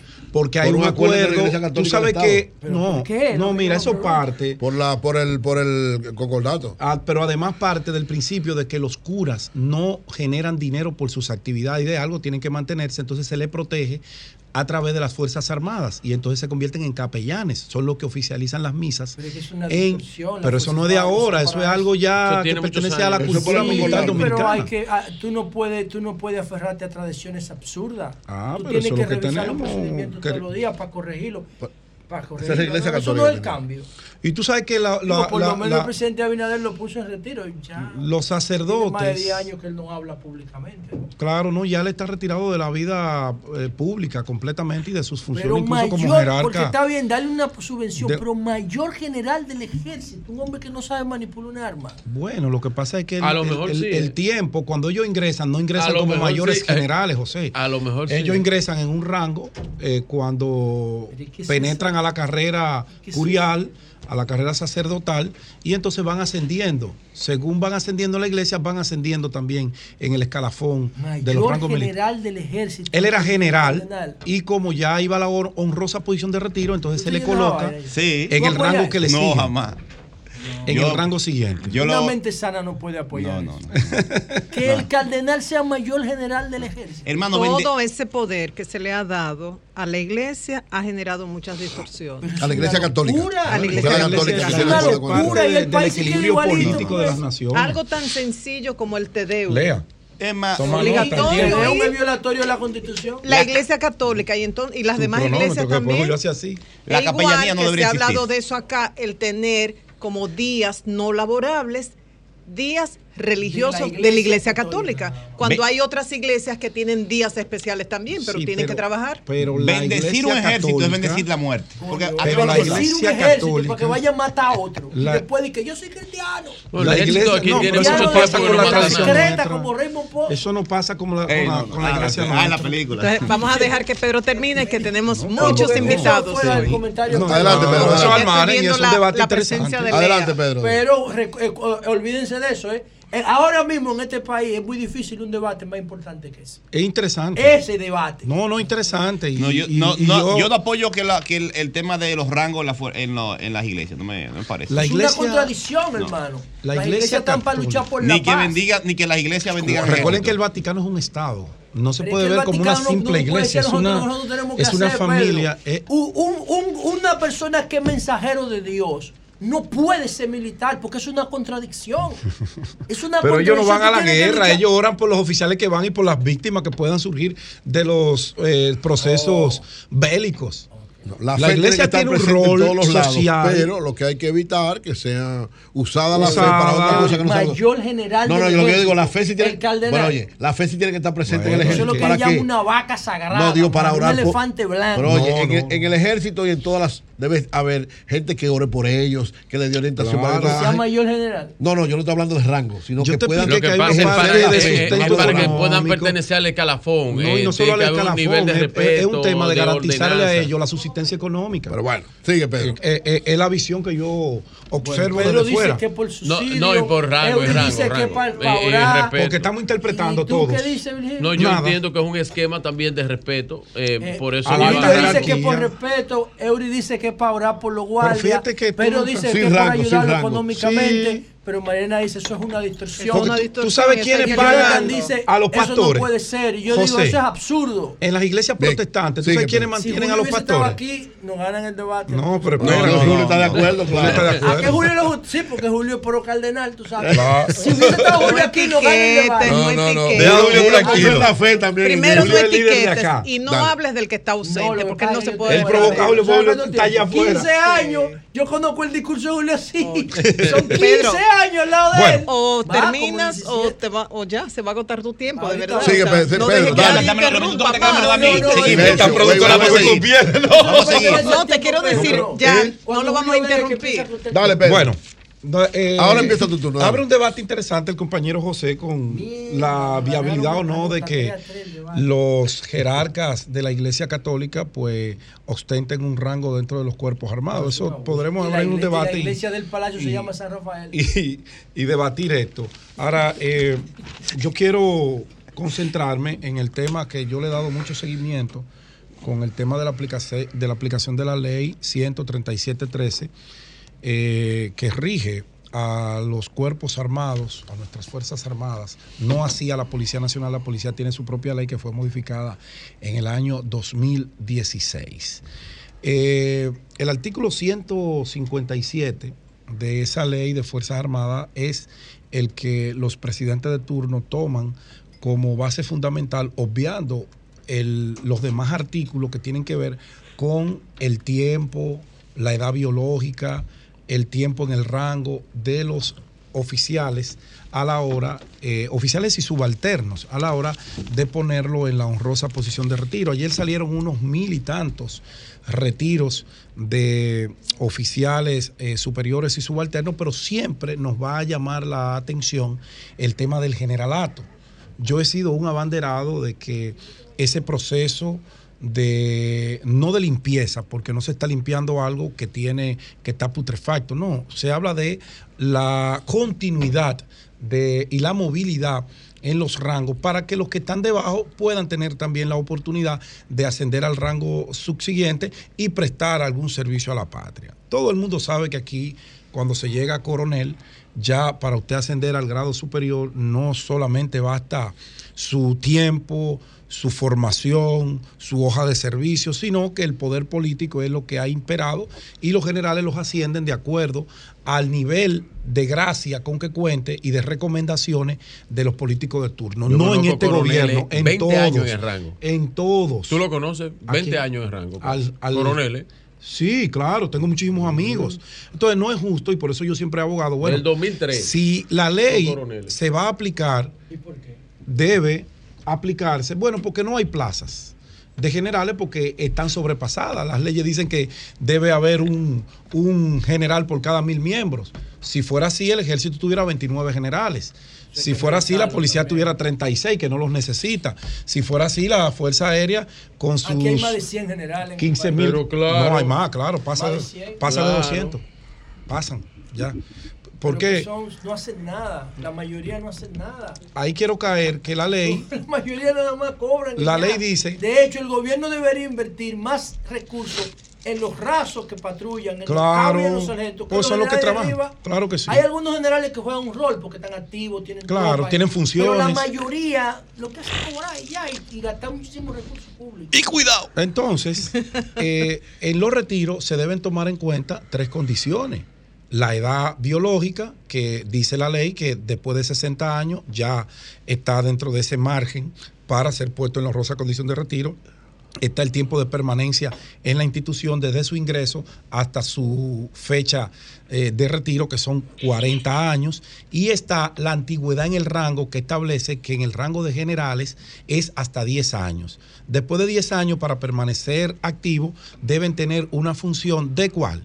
De viceministro, de ministro de defensa, comandantes generales o eh, jefe del cuerpo de ayudantes militares del presidente de la República. Si no tiene una de esas condiciones y pasa de 10 años, dice este artículo 157 que deben ser puestos en la honrosa condición de retiro.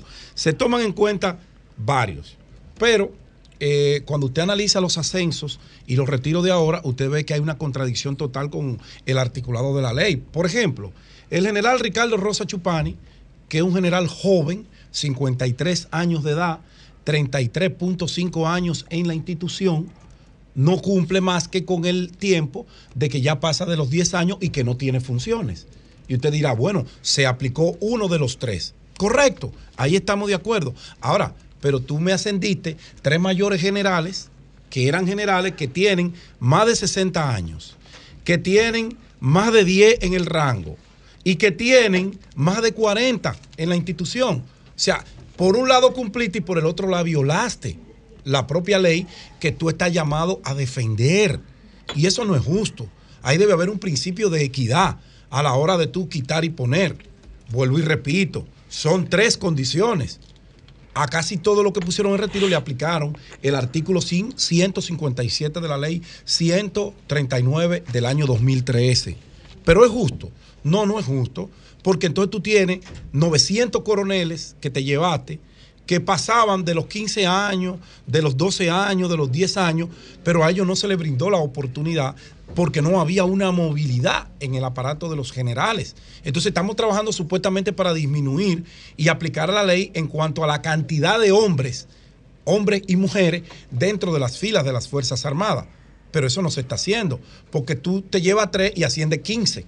Entonces nunca lo vas a disminuir. Yo quiero saludar y quiero reconocer que el presidente Abinader ha sido uno de los presidentes que más le ha aportado a las Fuerzas Armadas y que se ha preocupado por ella. Hay que ser justo. Ser justo es lo primero si queréis ser felices, dijo el padre de la patria, Juan Pablo Duarte.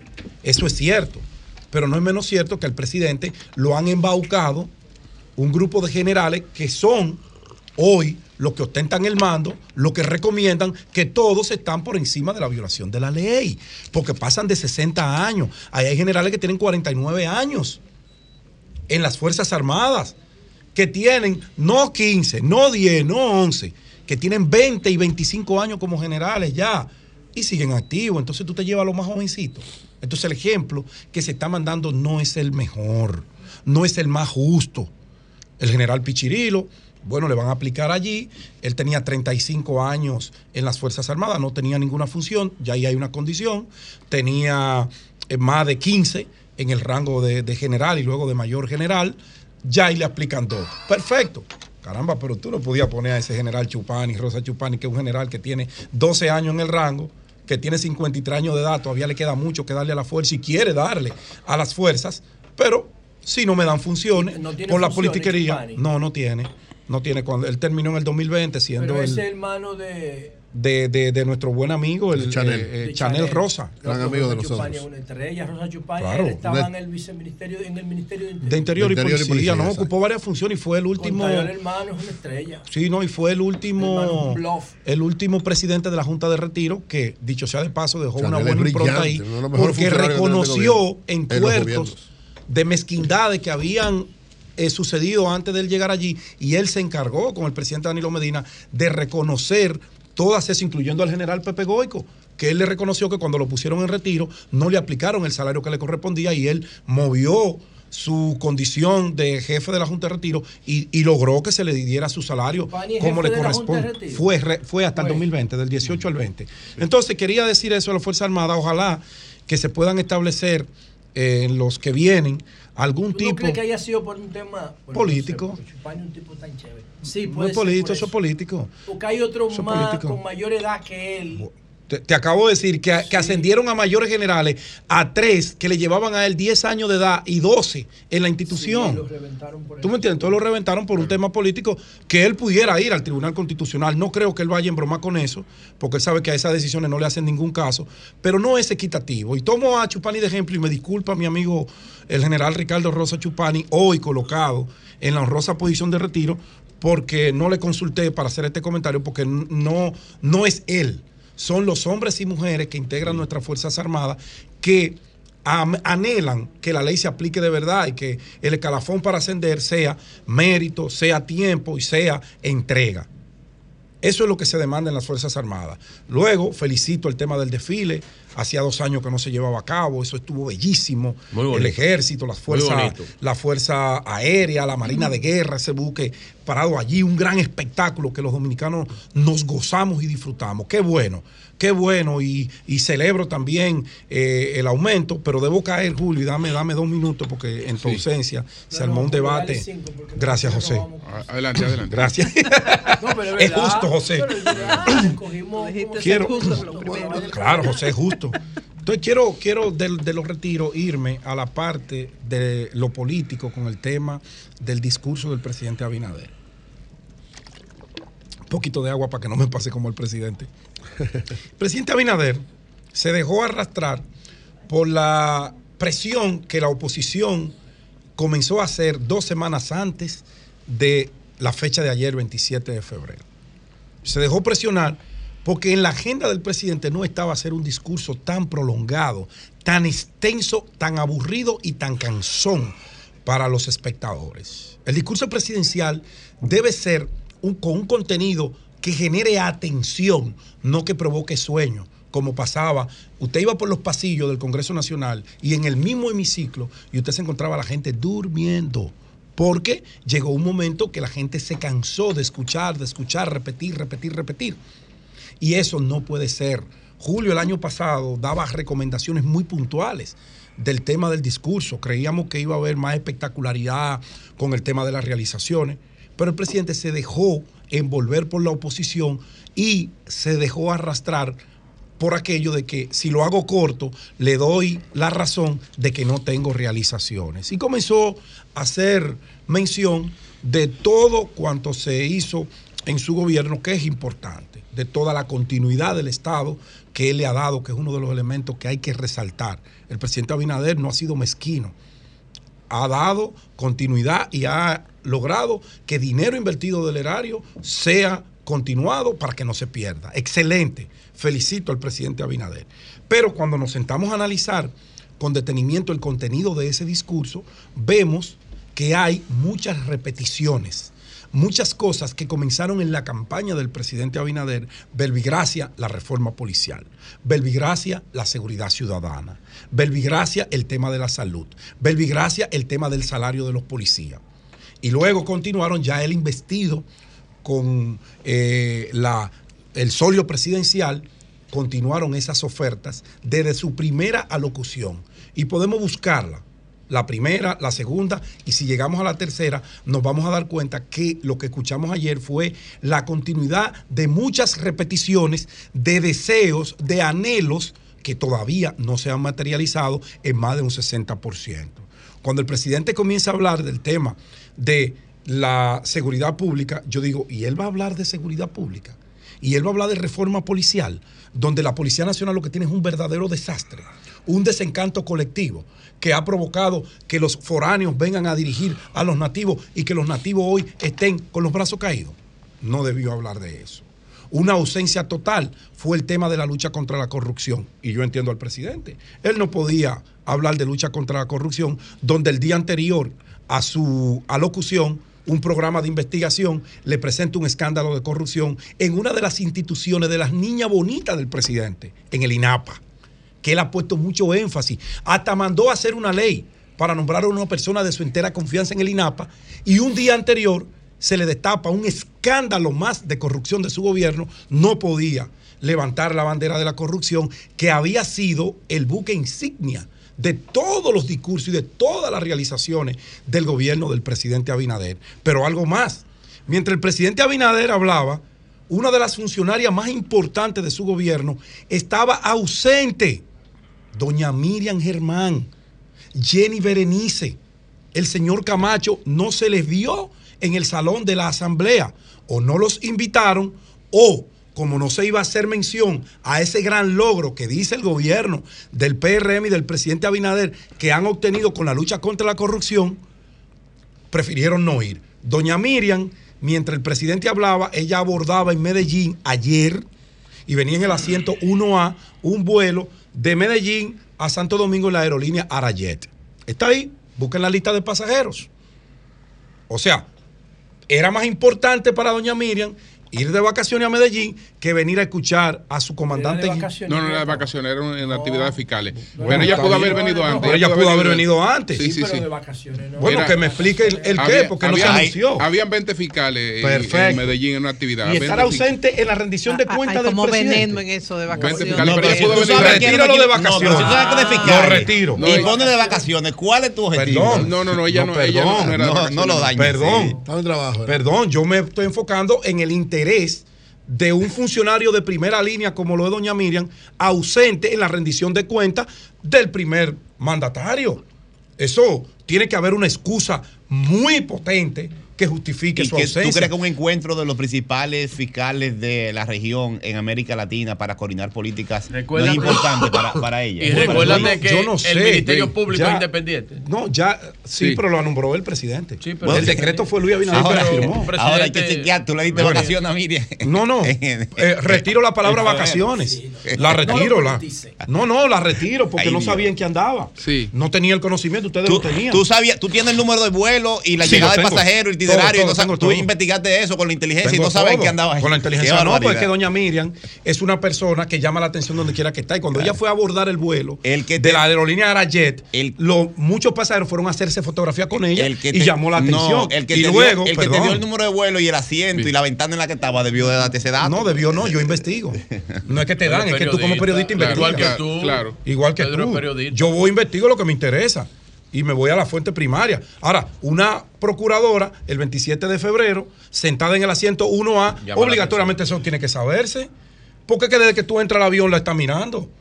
Ahí son No hay dos filas no- de no hay, primera razón, no hay razón para que ella no estuviera No hay razón. ahí ese día. No es la decir, hay. ella, ella pudo haber estado ahí pudo- ese día perfectamente, Pero sin claro. problema. Sin problema. Sin problema. Entonces, Había cumplido con su agenda ahí y, y estaba y en quedaba todo bien. Pero tampoco vimos a Jenny en, la- en el salón de la asamblea. Yo estuve mirando No, a todos los que no se durmieron, eso, ¿eh? a los que Sí, no aplaudieron, quería, no. a los que se mantuvieron Sí. despiertos y yo no los vi. Y termino diciéndole al presidente que cuando él va a hacer comparaciones de temas tan sensibles como la alimentación, como el poder adquisitivo de la gente, debe documentarse mejor. No puede decir lo que él anhela, tiene que decir la realidad, porque usted venir del 23 al 2011 y decirle a un país que hoy hay más poder adquisitivo que en el 2011, que la canasta básica se compra con mayor facilidad con el salario que se devenga hoy, es una burla. Es una burla a un país que está con problemas serios que usted mismo lo reconoce. Y luego, en el tema de la salud, el presidente obvió y repitió muchísimas cosas. Él hace mención del gran logro. Bueno, es verdad que terminaron algunas obras de infraestructura, como ese hospital de Villahermosa, que se, ellos lo recibieron un 35, un 40%. Un día, Ahora, un presidente, usted debió decirme a mí, porque en el discurso pasado usted dijo que en seis meses el Hospital San Vicente de Paul de San Francisco de Macorís iba a estar terminado y entregado. Esa obra está en un 40%. Usted debió decir eh, al país qué pasó con el Hospital Musa de San Pedro de Macorís, que se anunció en el 21 que en el 22 iba a estar listo y todavía no se ha concluido. Lo propio con el del Ceibo, lo propio con el de Sajoma. Eso usted debió decirle al país el por qué todos esos anuncios que usted había hecho a esta fecha no se han cumplido. ¿Que usted ha tenido logros? Bueno, claro que sí, porque seríamos mezquinos. El más grande ha sido la continuidad del Estado. Cambio y fuera.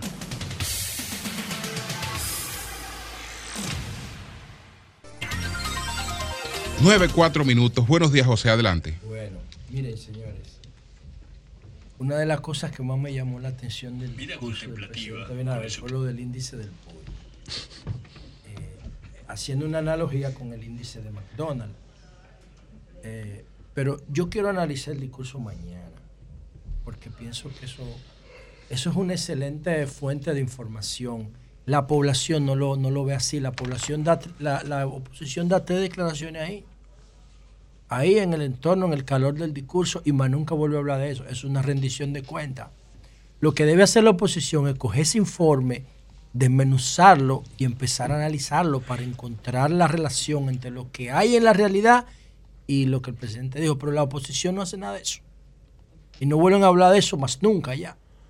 Eso se convierte en un espacio para, sobre todo en años preelectorales, para que el presidente se proyecte. Y el presidente lo sabe y por eso ese discurso tan largo, para de ahí se corta, se hacen vídeos, se hacen campañas publicitarias, se hacen un paquete de cosas. Y yo lo quiero analizar un poco, de, un poco mañana, porque yo pienso que el que analiza, el, yo pienso que es muy difícil hacer un análisis hoy del discurso. Lo que tú puedes hacer es comentarlo, comentarlo. Como por ejemplo el, el reconocimiento que le hizo a varios funcionarios el presidente, que llamó mucho la atención, porque eso no es usual. Julio lo, comentaba más temprano en la mañana, le hizo, le hizo un reconocimiento prácticamente puntuales ¿no? a, a funcionarios como, como Eduardo Sanz, Lobatón Yayo, que los reconoce en muchísimas, lo ha reconocido muchísimas veces, cada vez que tiene la oportunidad del presidente como sinónimo de eficiencia y de, de cambio, de, de- de innovación. Ascensión, Burgos, con el tema de, la, de las obras públicas, la, inversión, la, la inversión en infraestructura en obras públicas, que era como uno de los, de los puntos más vulnerables que el gobierno tenía, de que no estaba construyendo muchas cosas, el tema de la, de la circunvalación de Asua ese tipo de temas. Y también a- a la zona franca le hizo un reconocimiento brutal. ¿Quién dirige la zona franca? Hito Bisonó, ¿verdad? Que es ministro de- Bueno, ministro Depende de- Industria y Comercio. Depende de Industria y Comercio. Sí, Antonio Almonte ¿Quién es con el tema de Franca o? Eso es, bueno, pero No, Bisonó es. Sí, es una dependencia es- Es un viceministerio. Sí. en- Celso Marrancini A con Punta Catalina. con el- Celso sí, pero a Celso con Punta Catalina y Antonio Almonte también, el de Energía y Mina, porque el presidente Abinader No, dijo. no ¿eh? No, él dice, oye lo que dijo el presidente Abinader, que en el 2002 está garantizada la contratación de más del 90% de la demanda máxima previ- previsible de electricidad para los años 2023 y 2024. Para mí eso es brutal, brutal. Si eso es así, si eso es así, eso es una, para mí uno de los grandes anuncios, que el gobierno tiene garantizada Los contratos. los contratos para la demanda estimada de los próximos dos años. Eso es No planificación. importa las circunstancias No externas, importa lo que pase, ni el fijo. choque externo. Con esa guerra de Ucrania es recrudeciendo. Previsión se llama Para eso. mí eso es uno de los anuncios más importantes que vi en que vi en el, el tema de ayer y lo de lo de eh, Edgar Félix de los comedores económicos también duro. reconocimiento del Edgar. presidente. Deberíamos invitarlo a Antonio Almonte, a Edgar Félix, a los funcionarios que el presidente les hizo esa Así mismo. esa a Sigmund Freud de la Alianza Público-Privada Sigmund. también. Bueno, señores, pero lo del pollo index, de que ahora se pueden comprar 56 libras más de pollo que en el 2011 con el salario mínimo, eso fue lo que el presidente quiso decir. Él dice que se lo mandaron unos amigos que hicieron la, la analogía del pollo index al McDonald's index. Habría que ver. Eh, en, el, mu- en el siglo XXI, la, la alimentación ya no es cantidad, ahora es calidad. De hecho, la ciencia dice que debemos comer menos para garantizar una mejor salud. Si comemos más, nos enfermamos todos y nos jodemos. Pero ese es otro tema. Entonces, señores, yo quería hacerle un par de preguntas a Julio. Oigan esta vaina.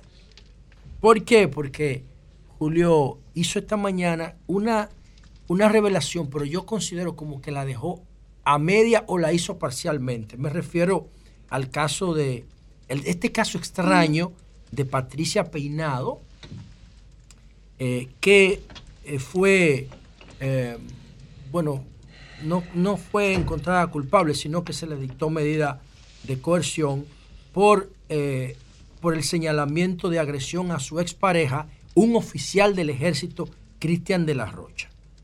Entonces, eh, Julio sugirió alguna cosa, pero como que no lo dijo todo. Por ejemplo, No, él lo dijo, dijo claro, de una manera elegante y con altura, bien, pero- sin invadir terreno privado. Pero este ella caso me llegó parece- y encontró algo que no debió Sí, encontrar. pero ella no llegó personas. sola. Ella llegó con dos tigres. Dos ah, bueno, pero Julio no se refirió a eso. O sea, ella Julio- llegó, Julio se ella refirió llegó, con, ella llegó con refuerzo. Lo que encontró en esa casa. ¿Y qué fue lo que encontró ella? Tú lo sabes, no, No, no, yo- hagas- yo- no, yo no. no, no, Lo juro por que Dios que yo no sé. Por favor, la luz. No, no, no, por pero- favor, no, la pero- luz. No, no, Dios, no, ah, por pero es verdad que tú no creyó ese que no tocando nada. Diablo, Coño, la luz. Te La puede luz. ir una semana ya. Tú ya le diste. Te tienen, te tienen che- ah, chequeado. El Dios. público no sabe. No, pero no, ya Denisa. Te dijo que por eso tú no puedes por hacer. Dios que yo no sé lo que Julio quiso decir. Yo no sé. Yo sé que es extraño porque recuerden ustedes que los militares por naturaleza son machistas. Los militares dan órdenes. Por formación, es órdenes. Entonces, la mujer del militar está dentro de esa estructura de mando, esa disciplina, y es órdenes. Es orden. Entonces, cuando tú ves que un militar, señores, es un militar. Yo no recuerdo caso de un militar que haya puesto una denuncia por, por agresión de género. ¿Tú lo recuerdas? Pero conozco, yo conozco varios casos de No, amigos militar. míos, No, no, militares, Que que, tienen puesto- problemas que lo Oye, avivan en la No, casa no, y José, quedan otra cosa. José, tú Yo me digo que hayan públicamente No, no puesto.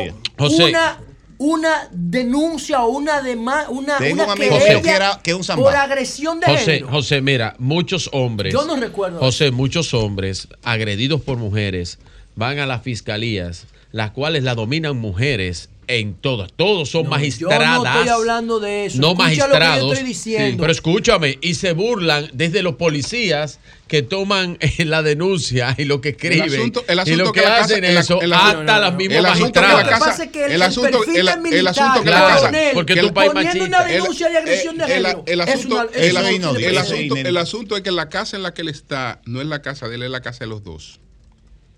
Es- Sí. y, y ese es un asunto que los dos tienen que respetarlo. Sí. Porque Sí, pues, hay un asunto, pero el asunto de celo. la- la- Hay un la- asunto de celo, No, no, no, toxicidad. no, de- no de simple, no es, no es simple celo, no. No es simple celo. No es simple celo, no. No subestime el ¿qué fue lo caso diciendo No es no es simple celo, ¿no? Julio lo dijo muy claro. No es simple celo. Si el hallazgo hubiera sido con ella, Si- ella no estuviera si- viva. Si lo que le, si lo que le, si le pasa a ella, si ella que lo hace no estuviera viva. Bueno, Eso es pero grave. una- Si ella que lo hace, ella Julio, no es estuviera una viva. Es una presunción. Ah, no, también. presunción no. Llega, llega- llega a tu casa en una circunstancia. Tú llegas a tu casa, a tu casa. Que, que tú, que, a tu casa. Pero tú no vives ahí. Ah, ah, que tú no vives ahí, pero en tu casa. Es decir, que tú, bien, que, que tú, bien, que, tú, pero- que tú te fueras de ahí por un conflicto, bien, pero, pero, ella eso- pero estaba, de tu casa. pero el tipo estaba ahí Que tú llegas con tu otra llave. jeva era, y ella Yo no sé con quién estaba ahí, ¿no? Ay, ay, ay. Lo puso más difícil. espera.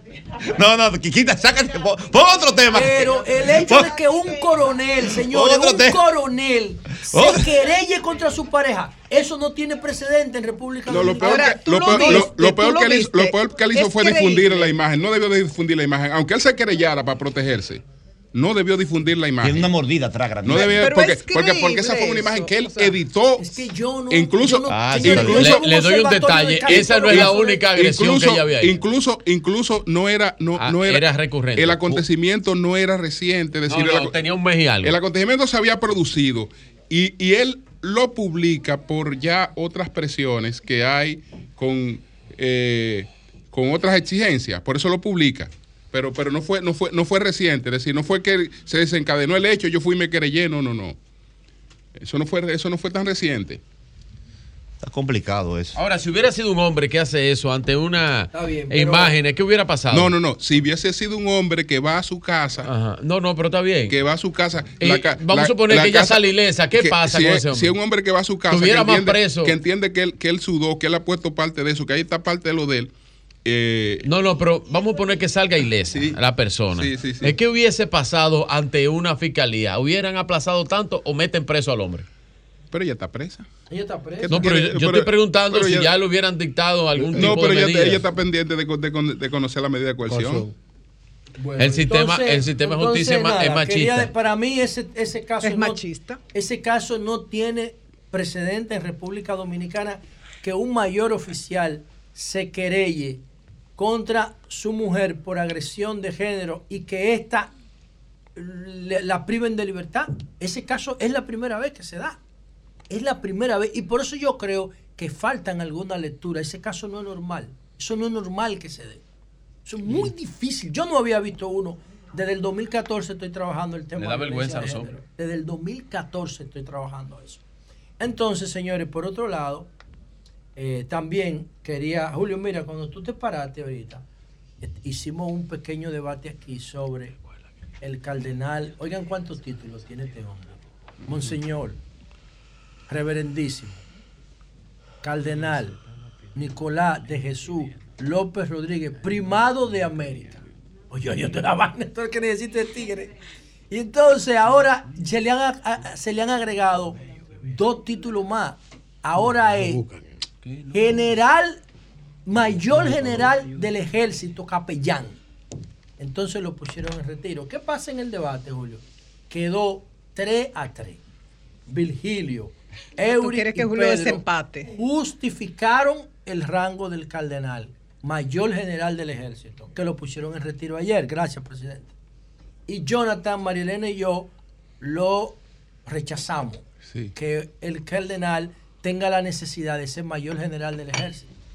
Entonces la opinión. No, eso no eh, pero que eso no tiene que ver con la iglesia. Míralo ahí, lo desempató ya. No, pero que no tiene que ver con la iglesia. Eso es No, no, no, eso con, con no tiene que ver con la iglesia. No, es por la condición de la iglesia. Él pertenece al colegio cardenalicio. Claro. Eh, ah, pues, ya él tiene, él tiene una categoría. Él tiene una categoría. Él tiene una categoría que la, eh, la, reconocen todos los países que tienen, que, tienen no. acuerdo con el Estado Vaticano. Todo lo, pero. Eso, va, eso está por encima del sentido común. Bueno, lo que sea, pero ya... entonces el que lo suceda para, a él ahora Para él poderle dar órdenes a los capellanes tiene que tener rango militar. Ahora no, bueno, es que él sigue siendo el cardenal, él no sigue siendo el cardenal, no hay cardenales. No, pero no, no, no, no, pero digo el, el rango que tiene el rango que tiene un cardenal que, que le da un rango de mayor general. Eso, asignatura pendiente, eso hay que revisarlo, eso hay que Pero modificarlo. Este el, el, presidente que habla tanto de reformas. Que eso está en el concordato. Eso está en el concordato. Entonces hay que revisar el Un experto en estos casos de los sacerdotes militares que nos llamen y nos Pero eso es más simbólico. Eso, eso es más simbólico. No, simbólico no, hay que, lo, le dice el decreto pasado a, re, a la honrosa que, lo que Condición de retiro con mayor general con su pensión, con, con el disfrute sí, de Sí, porque le pagan. Sí, sí, se le pagan. Ante sí. no es, no la es, proliferación no ¿no? y el aumento de iglesias no católicas. La no católicas. La ya lo del concordato hay que hace revisarlo. Hace tiempo que se ha planteado. El artículo 37. Yo estoy de eh, acuerdo Dejó de lado el concordato. No, hace tiempo que el no. El hace, 37 el de la vida. Esa es una de las Hace tiempo que el concordato razones. debe ser revisado y ajustado eh, a nuevas situaciones. Hace tiempo que el concordato, que el concordato no tiene que ver nada con iglesias.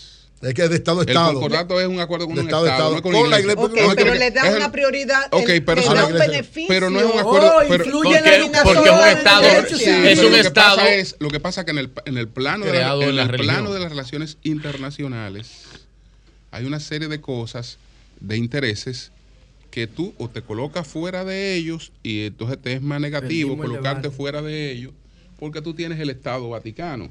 En cualquier conflicto que nosotros tengamos, nosotros tenemos eh, conflictos de delimitación fronteriza. En el pasado, históricamente, el Vaticano ha sido mediador en, en, en, en conflictos con nosotros. Y el Vaticano es un ente de mediación eh, que tienen todos los países. Con toda la educación dominicana. A la, que decir, una relación con el Vaticano. Tiene influencia en el derecho civil.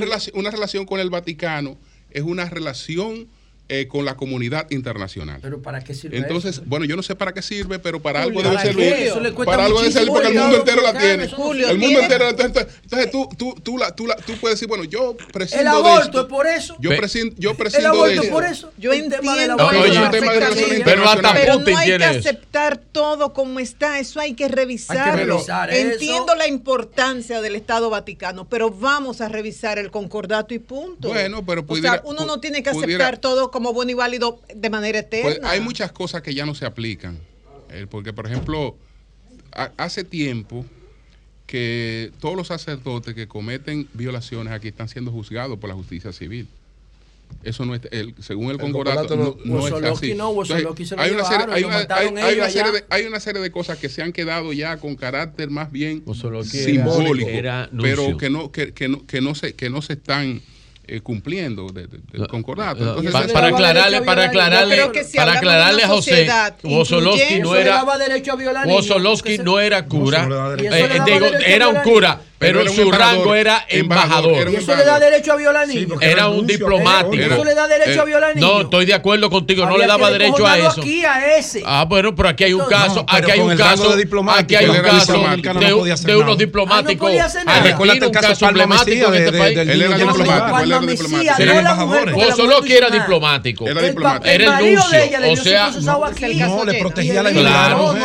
Sí, claro. Y los embajadores argentinos. Aquí hubo un caso también aquí se no, fueron no, como Johnny Walker. No, si se te tú, Si tú cometes un delito como el de ese de pedofilia aquí, no es verdad que porque tú seas diplomático tú te puedes ir. Te, no, sí, no, no, no, no, no, no, te protegen. No, es verdad, eso no es verdad. Está protegido. Lo que tú puedes tener un trato diferenciado. Tú y tu familia está protegido. No, es verdad, y los derechos de las víctimas. No, no, no, no. Ah, no, el, aspecto diplomático pasa por encima de eso. Eso no es así, eso no es eh, así. Es que no, hermano. Eso no es así. Eh, eh, por eso los Palma Mesías no Sí, pudieron claro. ser No, juzgados no, la aquí. Que yo estaba- Palma Mesías yo no estaba- estaba yo- vinculada con sí, el pero ese marido. caso, pero que el marido El tenía los privilegios de tenía el ella. privilegio de ella. No. Son Sí, asesores. sí, lo una tenía. posición que le hizo Balaguer, que José. le puso un, un, un No, no, no, seguridad. no, lo tiene su no, familia. No, no, no. No, no, no, no. Bueno, pues sigamos, pero Si tú cometes un delito como ese de violación de un niño o del crimen de un niño como Llena Ceibal, no es verdad que por tu ser embajador te va a ir. Que sí. Y te va a quedar la impunidad. Eso no es verdad. Ah, pero así fue que se pasó. No, ah, pero se pasó así porque somos un estado chatarra.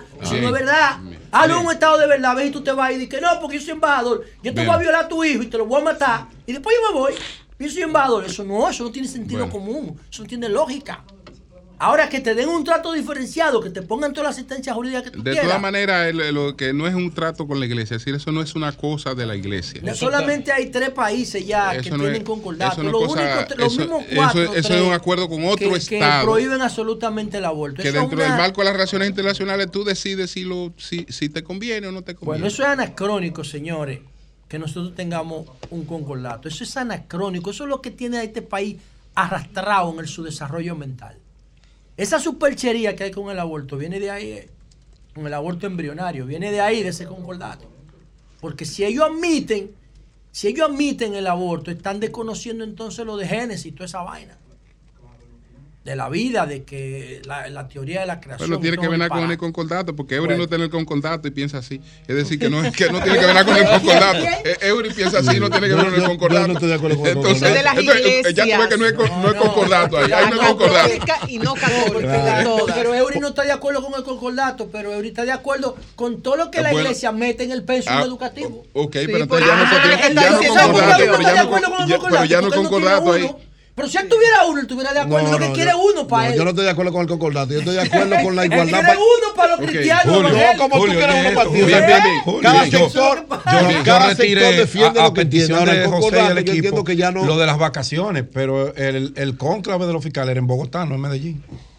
¿Cómo la cosa? El cónclave donde estaban los 20 Ya, fiscales y la Procuradora General de la República no era en Medellín, Pero- era en pero Bogotá. ella, ella, ella también. No, yo- pero yo estoy dando el dato, tenía- no, no, ella- yo no digo nada. pues yo estoy de acuerdo contigo en que ella pudo haber estado ahí, que no había excusa para, para no estar ahí. Exacto, no, yo lo sé, Julio. No hay, no excusa para ella no estar Ah, ahí. usted lo Es- expresó. Ah, no, pero tú claro. tienes razón. Bueno, entonces, señores, por último, miren. Tiene que explicar eso, Ah, yo. yo quiero saludar No es que trabaja. la Sí, claro, hazaña sí es verdad. que logró la República Dominicana a propósito del aniversario de nuestra independencia. Señores, esto es en el área deportiva, escuchen esto. Um, Argentina, que es ganadora de medalla de oro en las Olimpiadas, el único país que le ha podido ganar a Estados Unidos en unas Olimpiadas de baloncesto. Estados Unidos es la superpotencia absoluta en baloncesto del mundo.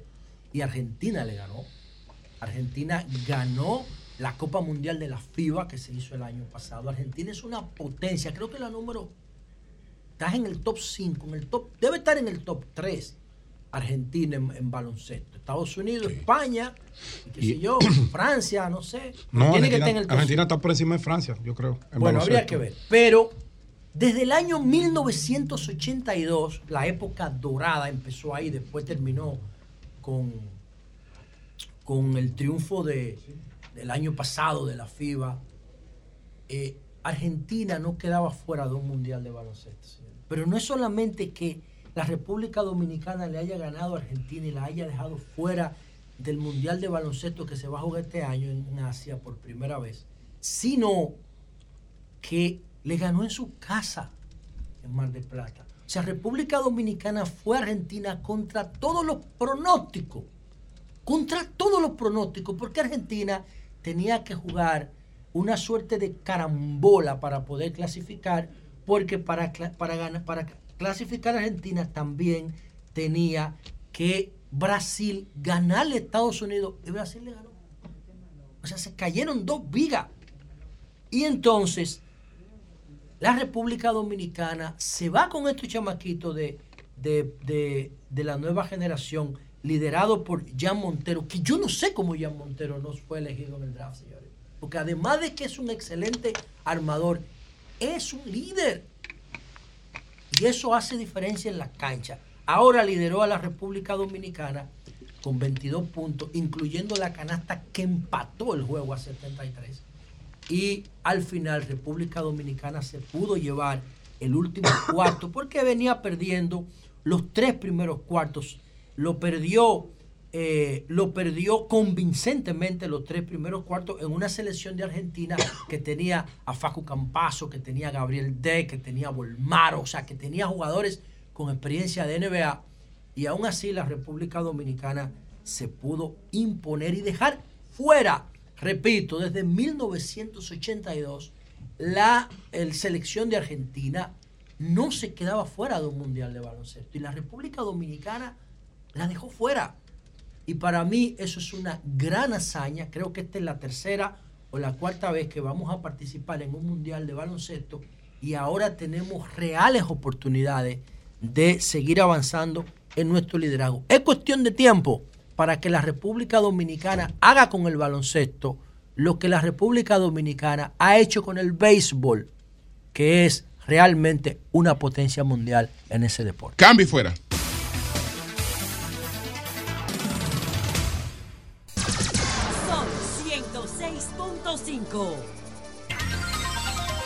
Tenemos a Jairo Ortiz. No sé si él tiene algunos detalles sobre el caso de Manuel Escaño y otros casos. Manuel Escaño es el alcalde de eh, Tenares, alcalde Fuerza del Pueblo. Eh, entonces, eh, adelante Jairo. Buenos días, bendiciones a todos, ese gran elenco del mejor programa del país, El Sol de la Mañana. ¿Cómo está, don Julio? Adelante Jairo, dime. Bueno, ¿cómo don Julio, eh, no, no hay nada que decir. Usted hoy dio la primicia, hay que decir, y hay que darle el crédito a usted, dio la primicia del alcalde de Tenares, de la fuerza del pueblo. Eh, hoy, lamentablemente, el senador eh, de esa provincia está muy, está muy molesto, está muy guapo, Bautista Rojas Gómez, porque es una es, es, es, una baja, es un golpe, es un golpe mortal para Bautista porque él es muy cercano a Bautista Rojas Gómez. Pero no- no es- senador. no, eh, eh, eh, Jairo, él no es que maneja Sí. la estructura política, me han dicho a mí, eh, parte de la Sí, sí, estructura política de, de él es de la, él, él es del almo, él, es- él, es del- él era, era de la almohada de Bautista Rojas Gómez. Entonces, eh, la salida de, de la fuerza del pueblo Era su eh, en los próximos, sí, en, los pro- eh, en los- en los próximos días, eh, Ah, Jairo, prácticamente y- y- es y- un y- golpe mortal. ¿Y los estímulos cómo fueron? Porque para él romper con Bauta, que, con esa no, relación que él porque, tenía no con sé, Bauta. él no, porque él no, Eh, él no, ¿cuál abandonó- fue el él no ha, él no ha, él no ha visto, él no No, ha, no, no, no, él no ha, él no ha, él no ha, él no ha manifestado todavía para qué fuerza va a ir. Tengo que ser, No, no, tengo no, que el ser 17, objetivo. él, él nada más se va a juramentar el 17 en el PRM. En el PRM. Yo, yo sí, Sí. yo sí tengo una primicia, Julio. Adelante, Jairo, vámonos con ella. Ate- atención país. Sí. Atención país. Primicia, atención, periódico El Pregonero y, a- y- y- y a los medios digitales que siempre se hacen eco. Sí. A tu gran amigo Julio Martínez Pozo, el ex diputado de la circunscripción número uno, Nene Cabrera, al parecer se le ha propuesto aspirar a la posición de alcalde del Distrito Nacional. Alcalde. Vuelvo y repito, un sector importante del PRM le ha propuesto al ex diputado, ex director de Propet y gran amigo del Sol de la Mañana, Nene Cabrera, aspirar a la alcaldía por el Distrito Nacional. Pacheco ayer conversando con nosotros descartó Descartó eso. Descartó buscar la alcaldía Pacheco. Pero yo creo que Nene, Estoy- Nene, que es un gran funcionario, Jairo. Nene es un gran funcionario, Te- un gran amigo. te- eh, un tipo muy. Te un, estoy un- dando, unos funcionarios te más estoy dando eficientes una primicia. Julio. Se Más le ha propuesto no. aspirar. Se le ha propuesto aspirar detrás de la candidatura a alcalde. Y Carolina, y entonces, y Carolina. Diga, Julio, eh, Porque si tengo Pacheco la información. Tengo la información, como ya ustedes saben, y ustedes lo han hablado, que al parecer a la señora alcaldesa de la capital, mi gran amiga Carolina, no le interesa seguir en esa posición. Esa es la, la información que tengo. Pero en la capital, en el PRM, inciden cuatro personas. ¿Cuáles son? David Collado, Carolina Mejía, Eduardo San Lobatón Así es. y Alfredo Pacheco. Así es. O sea que si Nene va a aspirar a eso, tiene que hablar y está bien amarrado con esas cuatro personalidades en el PRM, por lo menos. Estoy Esos dando- son los jefes de la capital. Y en las próximas horas, Julio, Julio, sí. en las próximas horas te voy a decir cómo va el asunto senatorial. Ok, ok. Mira, en eh, las Jairo, próximas horas. Jairo, Sí. como tú eres un hombre muy bien informado, eh, entonces en el aspecto senatorial definitivamente se van a arriesgar con Robertico Salcedo. No, no, yo te estoy diciendo que te, te voy a dar informaciones. No va, no va, Te voy, te voy a dar a informaciones en las próximas horas. Te voy a dar informaciones en el nivel, en el nivel, Pedro, en el nivel senatorial. Te voy a dar, eh, de- te voy a dar detalle en las próximas horas, en los próximos días. Pero la primicia es de que se le ha propuesto, se le ha propuesto a Nene Cabrera aspirar a la alcaldía del Distrito Nacional por el Partido Revolucionario Moderno, un sector, un sector importantísimo del PRM en el Distrito Nacional. Eso está muy La bien. primicia. Eso está muy Bien, bien. bien. Pues gracias. Eso Vamos está a muy continuar, bien. señores. Eso está muy bien. Nada más tiene que contar con esos cuatro personajes que ¿Cuáles yo son? dije. ¿Cuáles son? Vamos a ver. Eduardo San Lobatón, Sí. Bien. David Collado, Sí. Carolina Mejía y Alfredo Pacheco. Bueno, vamos, Yo creo que vamos a continuar con los comentarios, que en breve vamos a conversar con el presidente de la Junta, Román Jaques Liranzo. anda por aquí. Buenos días, Jonathan, Ay, adelante. Muy buenos días, República Dominicana. Saludos para todos los hombres y mujeres de trabajo que nos honran con su sintonía. Un saludo especial para nuestro equipo de producción y a este gran panel del Sol de la Mañana. El discurso de rendición de cuentas del presidente Luis Abinader es el tema obligado. Eh, hay muchos puntos porque, como bien han dicho los compañeros y todo el mundo pudo constatar, fueron muchas informaciones. El presidente quiso, desde mi punto de vista, dejar constancia pública por escrito en su discurso de los diferentes avances de su gestión en las principales áreas de la vida pública de la República Dominicana. Y creo que fue un discurso no tanto para la población general, aunque imagino que será, se hará llegar a la población general a través de diferentes productos, sino para la clase eh, directiva de la sociedad, la clase política, la clase empresarial, el liderazgo nacional, para que tengan constancia de estos datos. Así fue, así que lo veo, creo que eh, prescindió un poco de la parte emotiva, de la parte configurativa de la política, para irse por la parte administrativa y de datos, que siempre se le ha, ha cuestionado a esta gestión, el tema del rendimiento, la eficiencia, se le montó todo un relato desde el principio y quiso entonces con- contrastar con cifras específicas cada área sus posiciones y los avances de su gestión. Un discurso reeleccionista, claro que tiene que ser reeleccionista, porque es un presidente que va a la reelección, ya se anunció que va a la reelección, su partido está trabajando la reelección y los presidentes hacen política y política electoral. Aquí hay un tema, eh, bueno, el, el PLD lo promovió mucho eso, de despolitizar la sociedad dominicana y de alejar a la gente, especialmente a clase media, de la política con términos como estos en cualquier en, lo- en, en los sectores, por ejemplo, los países europeos y en Estados Unidos también, prácticamente el quien dirige el gobierno dirige el partido.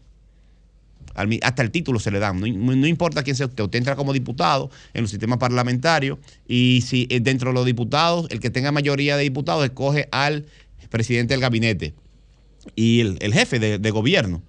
Eh, la gente no vota directamente por usted para ser presidente, sino a través de esa intermediación. Y de inmediato usted pasa a ser jefe del partido y de la política. Y todo está vinculado con la política. Y se menciona el partido del que está. Usted da un discurso de gobierno y también habla de su partido y del partido de la oposición. Así es la política. Eh, por lo regular, aquí hay como con un miedo, una cosa. Es reaccionista el discurso. El presidente quiere buscar la reelección. Va a hablar para defender su gestión y para proyectar a, la búsqueda del voto. Es la política. Y es jefe de su partido. Aunque haya alguien presidiendo el partido, todo el mundo sabe que el que dirige el partido es el que tiene el, el presupuesto. Eso no- si le damos mucha vuelta, nos ponemos ahí a, a ser un poquito las- los componentes de este discurso, pa- de mi punto de vista, están afectados por tres elementos eh, que son los mismos del origen de la gestión. La gestión comenzó en una crisis inédita en todo el mundo, la, la- la pandemia que se que generó también la misma pandemia diferentes crisis económicas. La pobreza es cierto que la pobreza la pobreza los niveles de pobreza son todavía elevados. Bueno, es que en el mundo entero se disparó la pobreza porque venimos de una pandemia y es escalonadamente que se va a superar y siempre las comparaciones tienen que ser con la prepandemia, pero también la crisis generó eh, problemas de suministro en el mundo entero, inflación en el planeta entero y una guerra posterior a la, en la salida de la, de la pandemia que también está afectando. Entonces, el discurso y el futuro del presidente, de mi punto de vista, está vinculado con esos mismos factores, las consecuencias de la pandemia y los temas económicos externos que siguen presionando al país, a pesar de que, como dice el presidente, y de eso no hay duda, eh, somos uno de los países con mayor desempeño económico frente a los remanentes de la pandemia y el presidente dio esos datos que son incuestionables, como el crecimiento del Producto Interno Bruto, la apreciación de la moneda, eso es muy importante en la política macroeconómica y me llamó la atención, estuve muy al pendiente del discurso, el caso de las políticas de expansión de las exportaciones de zona franca eh, que ascendieron a 7.768 millones, un 9% más que el año anterior y la, la aplicación, la integración de República Dominicana a la política del nearshoring de Estados Unidos, que lo explicamos aquí. En este, en este programa hemos sido de los eh, panelistas que más seguimiento le han dado a la política económica de Biden y específicamente a esa innovación de traer las industrias estadounidenses que estaban en Asia, en China y en otros países de China a que se instalen, si no pueden instalarse en Estados Unidos porque son, es menos competitivo allá, instalarse en países cercanos para reducir costos de transporte y tener menos dependencia de China. Me, me llamó mucho la atención el hecho de que ya el avance de la zona franca esté vinculado con el seguimiento y la articulación con el nearshoring, que es reciente, de hace dos años, que lo está aplicando Joe Biden en Estados Unidos y nos estamos beneficiando. Y esa es la base de cualquier bienestar, la estabilidad económica y la creación de trabajos formales a través de sectores como los industriales, que además demandan una mano de obra más calificada, eh, porque son industrias eh, estadounidenses que se están instalando aquí. Muy interesante este tema, la ejecución de las obras y los servicios, uno de los grandes cuestionamientos, los niveles de ejecución del presupuesto, la eficiencia y la eficacia en la ejecución de obras. El presidente dio sus números, pero creo que van a, seguir siendo este año el gran desafío del gobierno del presidente Luis Abinader. Pongo dos casos específicos.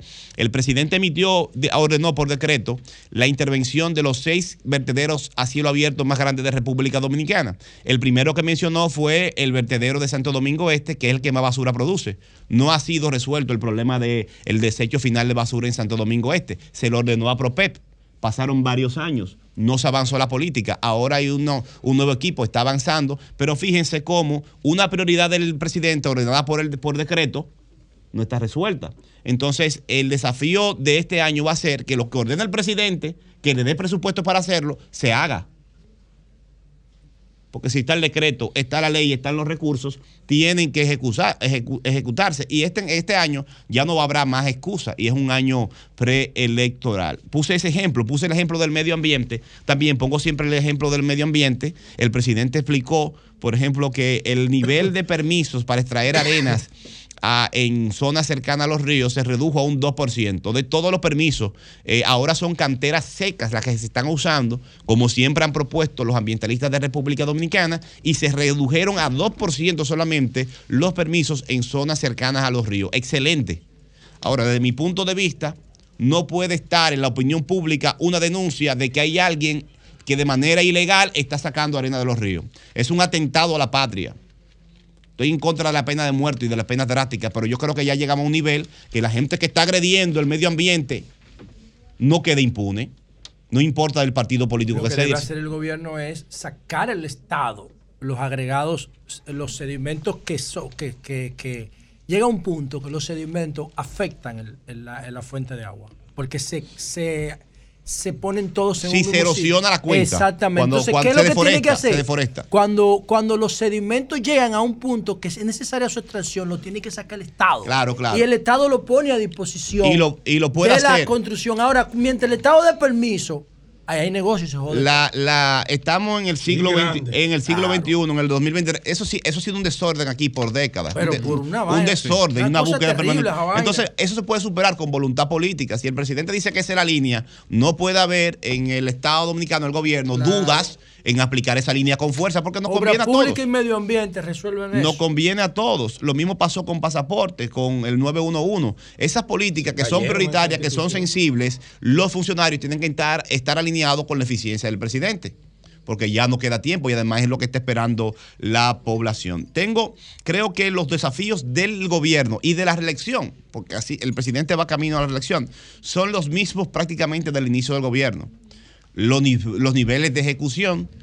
Entiendo que el gobierno tiene un plan específico para tener un nivel de ejecución altísimo este año, porque es preelectoral, esa es la cultura y le- lo que le conviene al gobierno, que cerca de las elecciones se vean las mayores obras, pero ahí no pueden fallar los funcionarios, porque ya no hay tiempo para recapitular.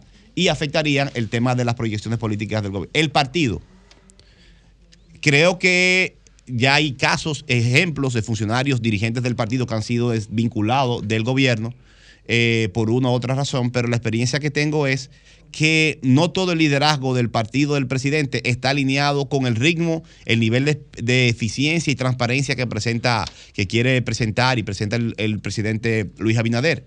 Si el partido no se alinea eh, con la ejecutoria del presidente en todo, incluyendo con la transparencia, la honestidad y ese discurso del presidente, el, el mismo partido puede ser un hándicap para el tema de las aspiraciones reeleccionistas del presidente Luis Abinader. Y por último, hay un factor que afectó al inicio de gobierno y seguirá afectando porque no se puede controlar. Siguen las políticas monetarias aplicándose, aplicándose que son externas, eh, eh, vienen de, eh, la estamos copiando Estados Unidos y Europa, pero el tema de la inflación sigue, seguirá amenazando porque nadie sabe cómo va a terminar lo de Rusia y Ucrania. Nadie lo sabe.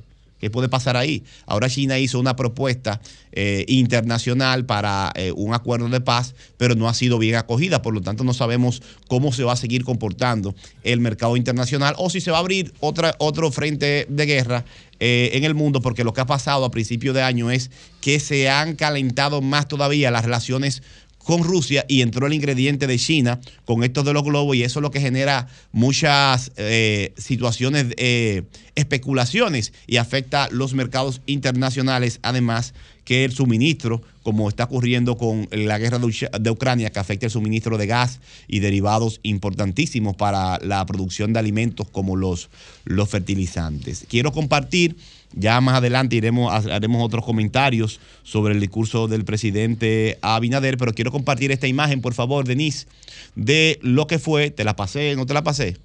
Bueno, eh, lo que fue el desfile de carnaval de Santo Domingo Este, el pasado domingo. Me dijeron que fue muy bonito. Organizado y sin ningún tipo de violencia. Hasta yo me sorprendí del comportamiento de la ciudadanía y el altísimo nivel de alegría supermasivo en la Avenida España, el carnaval de, de Santo Domingo Este, es el primero que se hace después de la de la de la pandemia y estamos invitando a la población a que participe en el natalicio de José Francisco Peña Gómez el día 6 de los actos conmemorativos del nacimiento de Peña Gómez con un busto, una 6? estatua, sí. Deben En- hacerle un billete de 5 mil pesos. Vamos a hacerle un busto en el Palacio Municipal que Para se llama.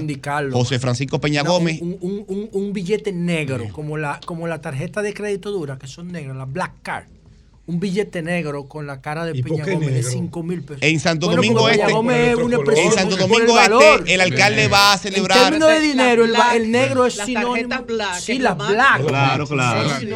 Los, Cinco eh, los mil negros han pesos. tomado valor. 100 El- dólares. el- para concluir, el, el- el día El billete Peña 6 en Santo Domingo Este se va a desvelizar un busto una estatua y se hará una marcha para recordar los aportes de José Francisco Peña Gómez a la democracia. Y el día 8, todas las dirigentes eh, que defienden y los dirigentes que defienden los derechos de las mujeres en República Dominicana están invitados, tú también, La Luz, a la inauguración del parque, el parque, el parque, el parque de la mujer dominicana, desde Anacaona, desde Anacaona, en Apúntame ahí, Murales, que eh, desde Anacaona a Milagros Ortiz Bosch, la única viva que está en, en un parque eh, que se llamaba de los billeteros y ahora será el parque Ay, de, qué de la bueno que mujer. le cambiaron el nombre Con- un parque que es billetero. Ahora están las grandes mujeres de la historia nacional. El día, eso va a ser a las 6 de la tarde. El día de la, de la mujer eh, a las 8, el día 8 a las 6 de la tarde. Cambio y fuera.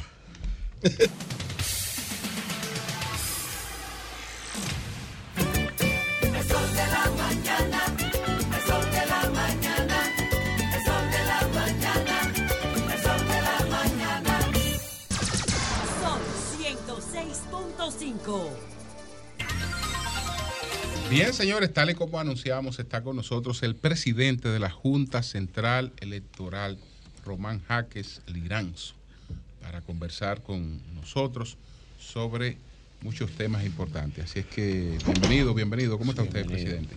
Muy buenos días. Buenos días, hermano. Martínez Pozo, Eury Cabral, Virgilio, La Luz, Elena. Pedro, Jonathan y a toda esa comunidad de oyentes a nivel nacional e internacional. Así es. Así es, con, mucho, con mucha satisfacción y respeto. Gracias, presidente. Bueno, los nuevos partidos, los nuevos, Ay, las, 108. las nuevas formaciones que están Ya no son solo partidos, es que son movimientos y y agrupaciones. agrupaciones. ¿Cuál será el procedimiento y, y en qué tiempo se conocerá de la suerte de esas nuevas organizaciones? Sí, la ley establece que existen, como decía eh, la luz, partidos, Agrupaciones. agrupaciones y movimientos políticos eh, a nivel nacional, que impactan incluso a nivel internacional como un partido, y los demás a nivel eh, provincial y municipal o otras demarcaciones más pequeñas. Hay aproximadamente unas 100 eh, solicitudes, no 100 todas, solicitudes. sí, Qué relajo. 100 Siempre así. solicitudes, no Sí. todas son de partidos políticos, aproximadamente unas 50 de partidos políticos. Ahora, ¿qué ocurre? El plazo para eh, estos fines venció el pasado 18 de febrero. O sea, ya no pueden solicitar nuevos. Usted podría solicitar, pero es seguro que la comisión encargada de esto, de partidos políticos, presentaron un informe de inadmisibilidad por estar fuera de plazo. Eso, y que el Pleno acogerá, porque la ley es muy clara que después del 18 de febrero, las solicitudes que se presenten para reconocimiento por primera vez están El de, de manera extemporánea. 18. Esa es justicia social. Sí, justicia social. Se entregó antes del día 18 de febrero. Sí, claro. Claro, Antes, no, y no solo en la noche, en la claro, noche, di la porque primicia. la Junta Eh, eh, trabajó hasta Escúchame, la Miguel, medianoche de ese eh, día. El, el de Valentín es un partido o es un. No, es una agrupación. No, Es, una- es un movimiento. Le pregunto. movimiento del PRM. Digo, ¿Por qué tú le preguntas a Porque, no, ¿Por qué porque- porque es eso? asesor, es asesor de. No, pero, No, pero soy amigo de Valentín, como lo es Don Julio. asesor. Sí, adelante. Bien, en este sentido, ¿Usted lo recuerda, pero presidente, particularmente el de justicia social? ¿La categoría es agrupación, movimiento qué? no no recuerdo. lo recuerda, No con solo que no recuerdo, sino que No, Valentín, no- no escríbeme, por favor. Eso lo manejó como debe ser, como Julio establece la ley, la Secretaría General de la Junta Central Electoral y tramita a la Claro. Dirección de Partidos, Agrupaciones y Movimientos Políticos. Se harán los también. estudios Sí, y claro. nosotros País entonces, posible. No, como no, pleno decidiremos. tiene reconocimiento. Posible no es es un otro. hermano. Sí, el exactamente. diablo, el hermano está, la familia tiene quiere un partido cada uno. Ramón, no, Ramón, no, Ramón, no, Ramón, no, es su Ramón. primo, Después su va a venir el partido tecnológico de, de, de, de Morrison. De no, Hideker. Anda, par diablo. De Idekel, sí. Eh, Bueno, presidente. Pero en ese sentido, sí, para terminar la idea. Es un partido, justicia social. otro, es un partido. Cambio de nombre. La Junta Central Electoral va a evaluar los expedientes. Hay algunos eh, que fueron solicitados eh, con eh, más antelación, que ya tienen más avances en los trabajos de campo y quienes cumplan la ley, sea partido, sea agrupación o movimiento, Eh, y cuando claro de movimiento, no nos referimos a movimientos de estos de apoyo, a candidaturas. Los de movimientos movimiento, movimiento como organización política. Entonces, los que cumplan con la ley, bueno, serán eh, reconocidos. Los que no, bueno, pues serán rechazados. Para eso, la Junta Central Electoral tiene un plazo hasta el 18 de octubre. Pero es importante aclarar que el Pleno ha decidido que daremos respuesta oportuna, porque cuando usted le da respuesta a un partido que está en formación y le dice, mire, usted ya es reconocido el 17 de octubre de este año 2023, No ya pasaron incluso las primarias. O sea, eh, sería una competencia desleal y una debilidad de la ley en este sentido. Entonces, por eso nosotros, inmediatamente tengamos los expedientes completos, iremos dando los resultados de reconocimiento o de no reconocimiento. ¿cuál es, en cuanto a derechos, ¿cuál es la diferencia entre un partido y un movimiento? ¿Qué puede hacer un partido y qué puede hacer un movimiento? Sí, el asunto es de la demarcación. Y una agrupación. Un partido político eh, tiene la facultad a nivel eh, presidencial, puede presentar candidaturas presidenciales, eh, puede presentar desde luego en el exterior.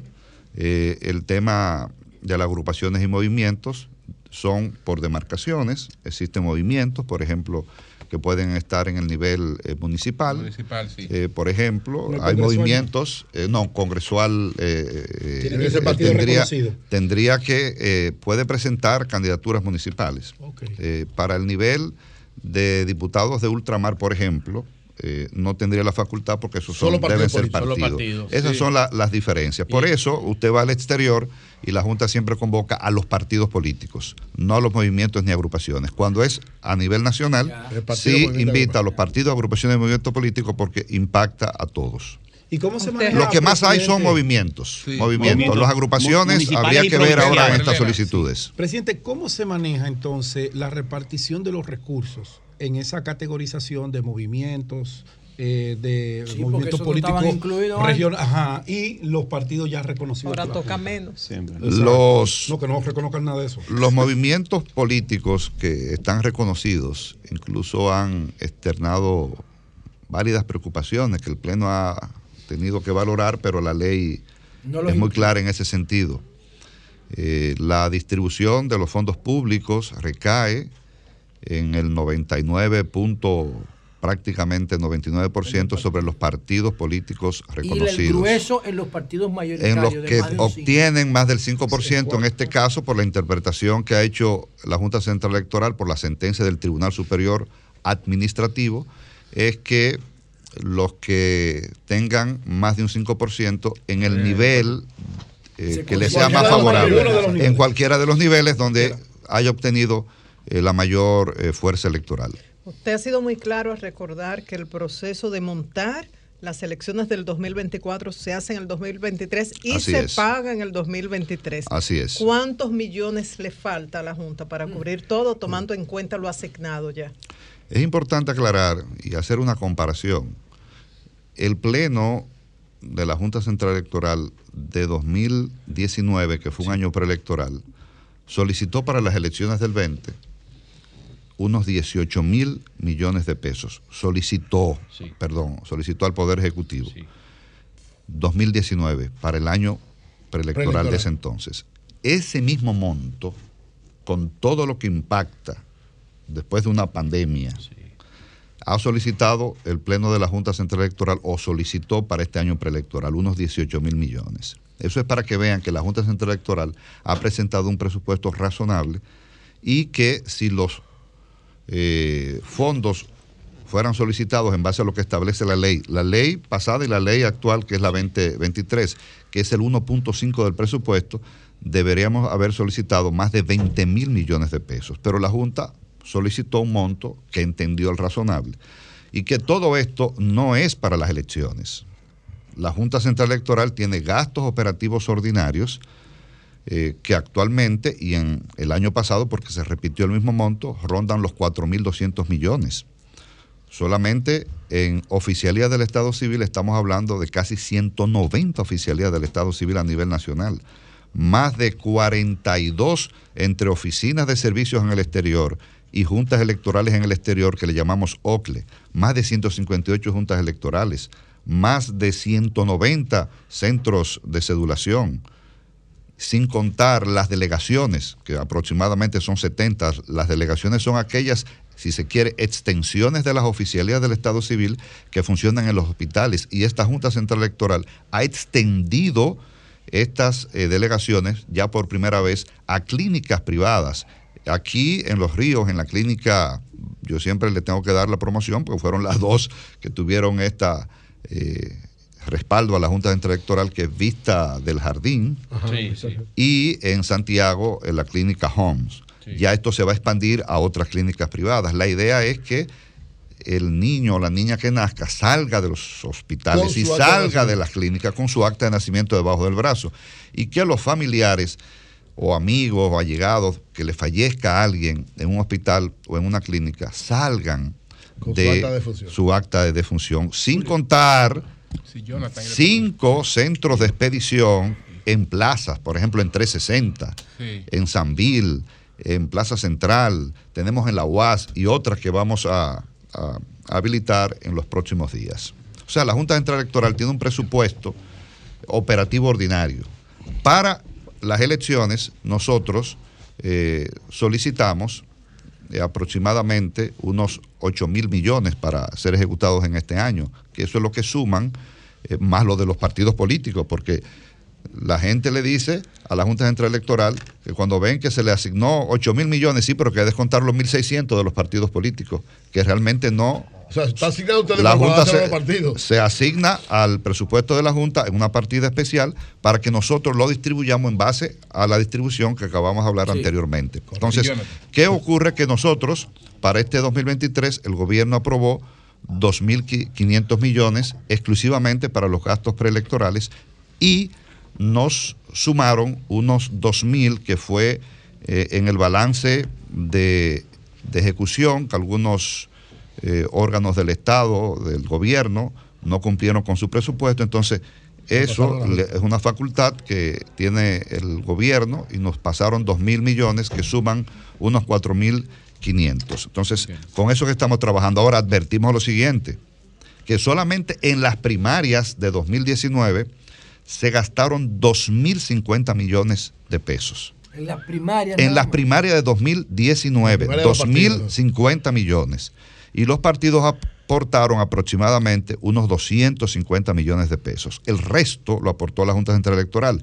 Si visualizamos solamente para las primarias, ahora en Diablo, ¿cuánto octubre de este año, o sea, de esos 4 mil millones, porque hay sí, 500 que realmente fueron para pagar deudas del año pasado, de los 4 mil que quedan, solamente primaria hay que eh, hablar de unas 2 mil. Pero no se pueden montar las elecciones del 24 con solamente 2 mil. Por eso, Claro.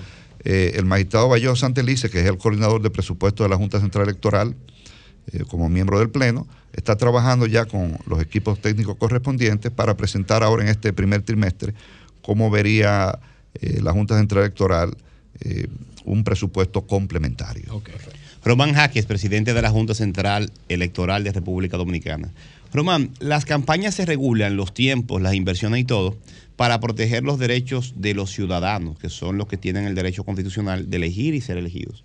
Para eso se regulan la- las campañas electorales, no para afectar a un partido, ni mucho menos, sino para proteger esos derechos.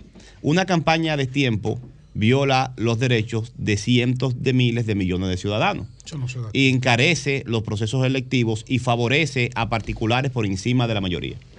En República Dominicana ya comenzó la campaña. Personas que aspiran a cargos, lo han dicho públicamente, tienen en los municipios y el país lleno de vallas con la simbología del partido, con la cara de ellos, con todos los componentes que dice la ley que eh, son propios ya de una campaña abierta.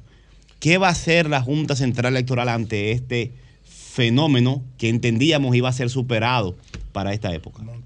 Sí, lo primero que hay que recordar es que República Dominicana ha vivido estos procesos de eterna campaña, porque recuerden que anteriormente las elecciones estaban separadas. Eran cada dos años. Por eso la dinámica era de vivir en campaña terminaba una elección y comenzaba Comenzábamos la otra de la otra de manera isofacto, valga el término jurídico, de inmediato. Entonces, ¿qué hizo el constituyente, bueno, separó las elecciones, eh, digo, las unió eh, para que en el 2016 tuviésemos elecciones, por lo menos en el mismo año, no juntas, eh, pero sí en el mismo año, febrero, mayo, y si hay una segunda vuelta, bueno, eh, exactamente. Entonces, ¿qué es lo que ocurre? La legislación eh, no reguló lo que se conoce como el periodo previo al de la pre-campaña. Ni lo reguló, ni lo sancionó. Y dejó esto en un vacío.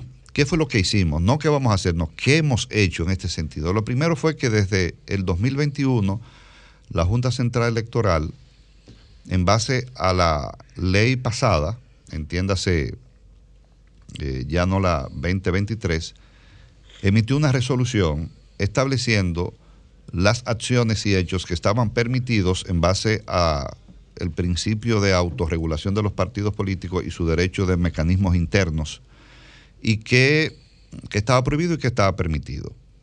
Esto fue impugnado en una reconsideración por dos partidos políticos.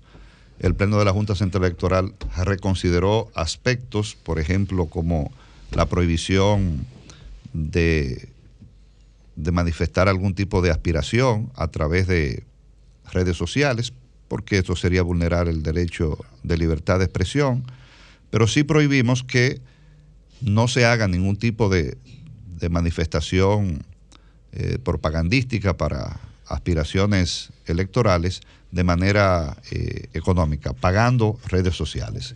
Con relación a las encuestas, nosotros prohibimos las encuestas, pero por el tema de la libertad de expresión y el mecanismo de científico que significa, también la Junta Central Electoral reconsideró, aunque ratificó eh, y también excluyó a los partidos, agrupaciones y movimientos políticos de alguna iniciativa particular de algún aspirante, eh, porque son cuestiones que por la idiosincrasia de, de nuestra política, entonces mal haría la Junta Central Electoral en sancionar a un partido político si un militante de manera muy, muy particular eh, emite un hecho, o, o sea, incluso a veces sin eh, formar parte del partido, Esa responsabilidad individual. que sea responsabilidad individual, pero no hay sanciones. Ahí es que viene No hay el sanciones. tema. Entonces, no hay sanciones.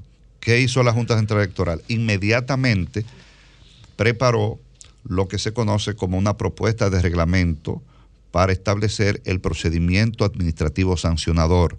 Y siempre recordamos que la Junta Central Electoral, porque siempre se entiende que la Junta Central Electoral es el verdugo. No, nosotros somos el administrador del proceso y es el árbitro. Quienes deben castigar, por ejemplo, los delitos y crímenes electorales son los jueces ordinarios del Poder Judicial, los jueces de primera instancia en materia penal, ya ni siquiera el Tribunal Superior Electoral, antes era el Tribunal Superior Electoral.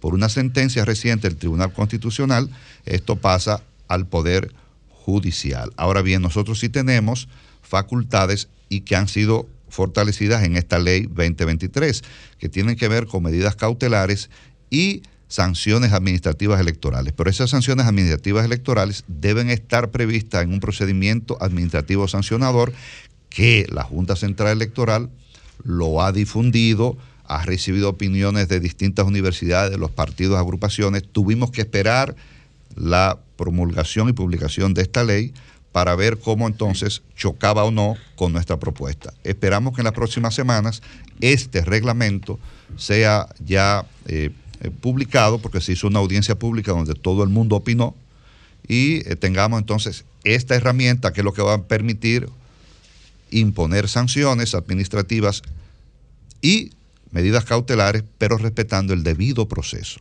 Incluso lo establece la propia ley. José Bueno, Virgilio mire, en el año 2014, yo le hice una huelga virtual a Roberto Rosario, cuando era presidente ¿Cómo se hace eso? Una huelga virtual. Participaron más de 400 mil personas por la cédula bruta. En el 2014 fue en este programa que yo inicié eso. Ya han pasado nueve años de eso. Y tenemos la misma cédula aquí. Esta cédula dice que yo vivo en el Mirador Sur y que soy casado. Si yo me divorcio y me mudo, esta cédula no lo sabe. No lo sabe. Es bruta. Aunque tiene código QR, que es una potencialidad, y tiene código de barra, tiene dos. O sea que ahí se puede cargar información. ¿Qué significa eso? Que si yo me mudo y registro mi residencia en un documento público, esta cédula lo podía actualizar automáticamente, igual que mi fotografía. Si fuera inteligente la cédula, no el papel, la portabilidad, sino la junta. La base de datos. La base de datos que pueda actualizar permanentemente las informaciones claves mías para que el Estado pueda fiscalizarme con mayor eficiencia. Nosotros pudiéramos tener la posibilidad de que la gestión de Román Jaque, la Junta Central Electoral, considere la posibilidad de tener en un mismo documento el pasaporte que ya, que ya se está hablando de pasaporte electrónico, la licencia de conducir, la tarjeta del seguro, el seguro Senasa. Pudiéramos tener nosotros todos esos documentos oficiales en un solo documento. Pudiéramos nosotros aspirar a esa posibilidad, que usted se case con la gloria y se conecte con las nuevas generaciones que no entienden esto de todo estos plásticos en la cartera. Y segundo, el voto electrónico. Es mi agenda, la tecnología. El voto electrónico, ¿en qué estado está? La ley lo prohibió. Lo sí, está bien, pero La no la ley, porque Sí, la ley se cambia, puede cambiar mañana. Ah, bueno. El voto electrónico, no a nivel local en República Dominicana, a nivel mundial. ¿Cuál es la tendencia de la tecnología Bien. y los procesos electorales? Y si usted ve bien que, que en República Dominicana eso se haya dejado de lado. Excelente. Muy interesante su pregunta, La Luz. Con relación a este tema el, de la cédula, ciudadanos y ciudadanas podrán ver su cédula de identidad y electoral y muchos ver que se vence, por ejemplo, en mi caso, Sí. el 18 de octubre de 2024. En mi caso, yo podría ejercer el derecho al voto en febrero, mayo y en la segunda vuelta sí la hay. Ahora bien, el que nació antes de ahí, entonces su cédula le dice que, que se vence, fecha de... Porque no puede votar. En el caso suyo, no refleje su, su- cumpleaños si no lo No, quiere, no, pero no, no, hay no, personas- abril del 2024. Abril, por ejemplo, usted estaría... Yo estoy hábil para votar. No, ah, pero- no, no, no, no, en, no, en febrero sí. en febrero. Pero el que nació en enero no. Entonces, ¿qué hizo la Junta? Eso fue lo primero. ¿Qué, Qué hizo la. Junta? Porque las cédulas vencen según El cumpleaños de cada cada 10 cumpleaños. años. Cada 10 Cada 10 años. Cada 10 años. Entonces, ya es el momento de hacerlo. Ahora, ¿qué hizo la Junta? Por un asunto de tiempo, de presupuesto, además recuerden que nosotros recibimos como pleno esta gestión en medio de la pandemia. Sí.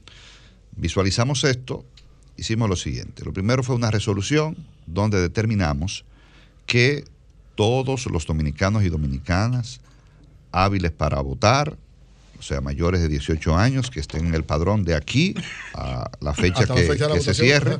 Que se cierre, porque hay dos plazos, uno para el padrón nacional y otro para el padrón en el exterior, podrán votar aunque su cédula diga Aunque esté vencida. que esté vencida. Es decir, no se preocupe, Todo el mundo va a votar sin dominicano, problema. Exacto. con este plástico se va a votar, aunque diga vencido, en las elecciones de febrero, de mayo y en la segunda vuelta si la hubiese. Ahora bien, ¿qué hizo la Junta Central Electoral en la misma línea de pensamiento Vamos a ver. de José La Luz? Nosotros tenemos la obligación legal de cambiar el plástico, pero no hay tiempo porque podrían revesar a los fines electorales para tener un plástico nuevo en febrero. Imposible, no hay tiempo. Ahora, estamos trabajando para presentar primero una propuesta de un nuevo plástico que va a venir con modalidades de inteligencia, claro que sí. Y a estos fines se creó una comisión y que precisamente ayer llegó y comenzó a tener reuniones porque el día de fiesta era aquí, pero en otros países no.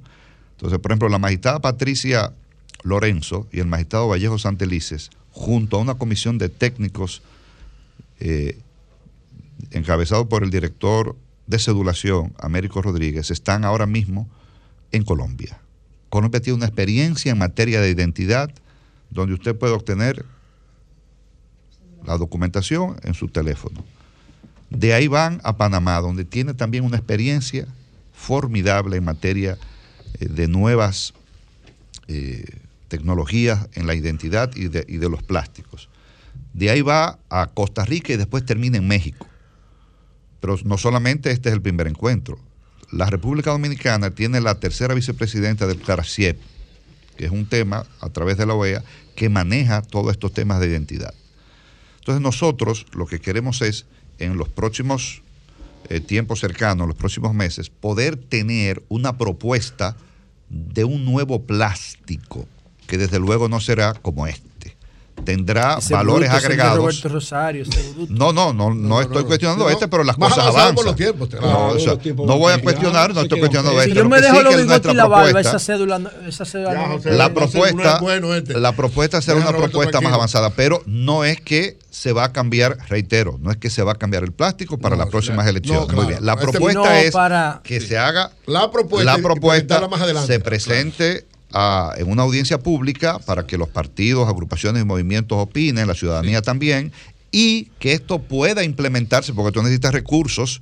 Usted hablando, aquí se habla de burocracia cero y muchas Sí, cosas, pero, pero mire- mire, esto pres- necesita no, recursos. Pero terminar la idea. pero- la idea es idea que se quedó para que, que el podamos 17, el 17 de agosto del 24 sí se comienza entonces con la entrega del nuevo plástico después que pasen las elecciones. Claro, Esa es la idea y el proyecto de la Junta Central Electoral. voto electrónico. Voto electrónico. electrónico. Fíjese bien. Aquí hay elementos, el primer elemento es un elemento político, social. Hubo una suspensión de las elecciones a las 11 y 11 de la mañana eh, en febrero Ay, del, no eso. del 2020. Eh, esto impacta todavía eh, política y socialmente a, a la, al pueblo dominicano. La Junta valoró esto y también valoró una decisión del Tribunal Constitucional que si bien es cierto que declara inconstitucional la automatización del voto en el contexto del articulado, no menos cierto es que le dice al Congreso Nacional, usted lo que debió es regular eh, este derecho fundamental porque no puede ser la Junta Central Electoral que de manera reglamentaria o por resolución regule un derecho fundamental. Es por ley. Eso fue lo que dijo. Ahora bien, la ley que nosotros tenemos que cumplir, que es la ley 2023, no establece un voto automatizado. El poder político decidió que no se implemente un voto automatizado. Lo que sí establece eh, la ley es la posibilidad, y la Junta eh, eh, en su propuesta no está, es que haya un escrutinio, o sea, un conteo automatizado. La Junta entiende que por razones de tiempo eh, y de presupuesto y de logística electoral, lo que ha propuesto es una votación eh, manual, propone un conteo manual, como se hizo en las elecciones. Vamos a bregar con 20. las actas, Sí, pero viene con una propuesta, viene, actas. viene la- el instrumento eh, de la tecnología ahora. ¿Cuál? Porque es el siguiente, es que no se pueda malinterpretar esto, es la digitalización en el colegio electoral de los, los resultados. La impresión de esto con un software a través de los escáneres que se usaron en el 16 y en el 20. Entonces, ese mismo software va a impedir que en el colegio electoral el acta se imprima descuadrada. O sea, no va a ser una impresión eh, para después poner palitos Sí, o poner sale manuscritos. Ahí simplemente es para, es para firmar. O sea, el conteo delante va de a ser delegados. digital El y conteo, va no, a el conteo va a ser manual. manual. En los se resultados. introducen los Se resultados introduce delante ahí en el y colegio se genera el acta. Y se genera el, El acta digital. El Ya, acta y esa digital. acta au- Pero automáticamente escúchame, no quiero, se no quiero, en la Junta. no quiero que se malinterprete. Es importante, Lo atención. que se va, se va a digitalizar y se va a imprimir a computadora. Sí. Esa acta. Esa acta definitiva. Cuadrada, que va a tener un soporte de un borrador. Un borrador porque va a haber unos resultados, un Borrador la presidencia de la Junta lo va a validar. de colegio electoral junto a los partidos, a los delegados A de los los delegados partidos, de los los partidos. observadores, Exacto. y se escanea y esa es la acta definitiva.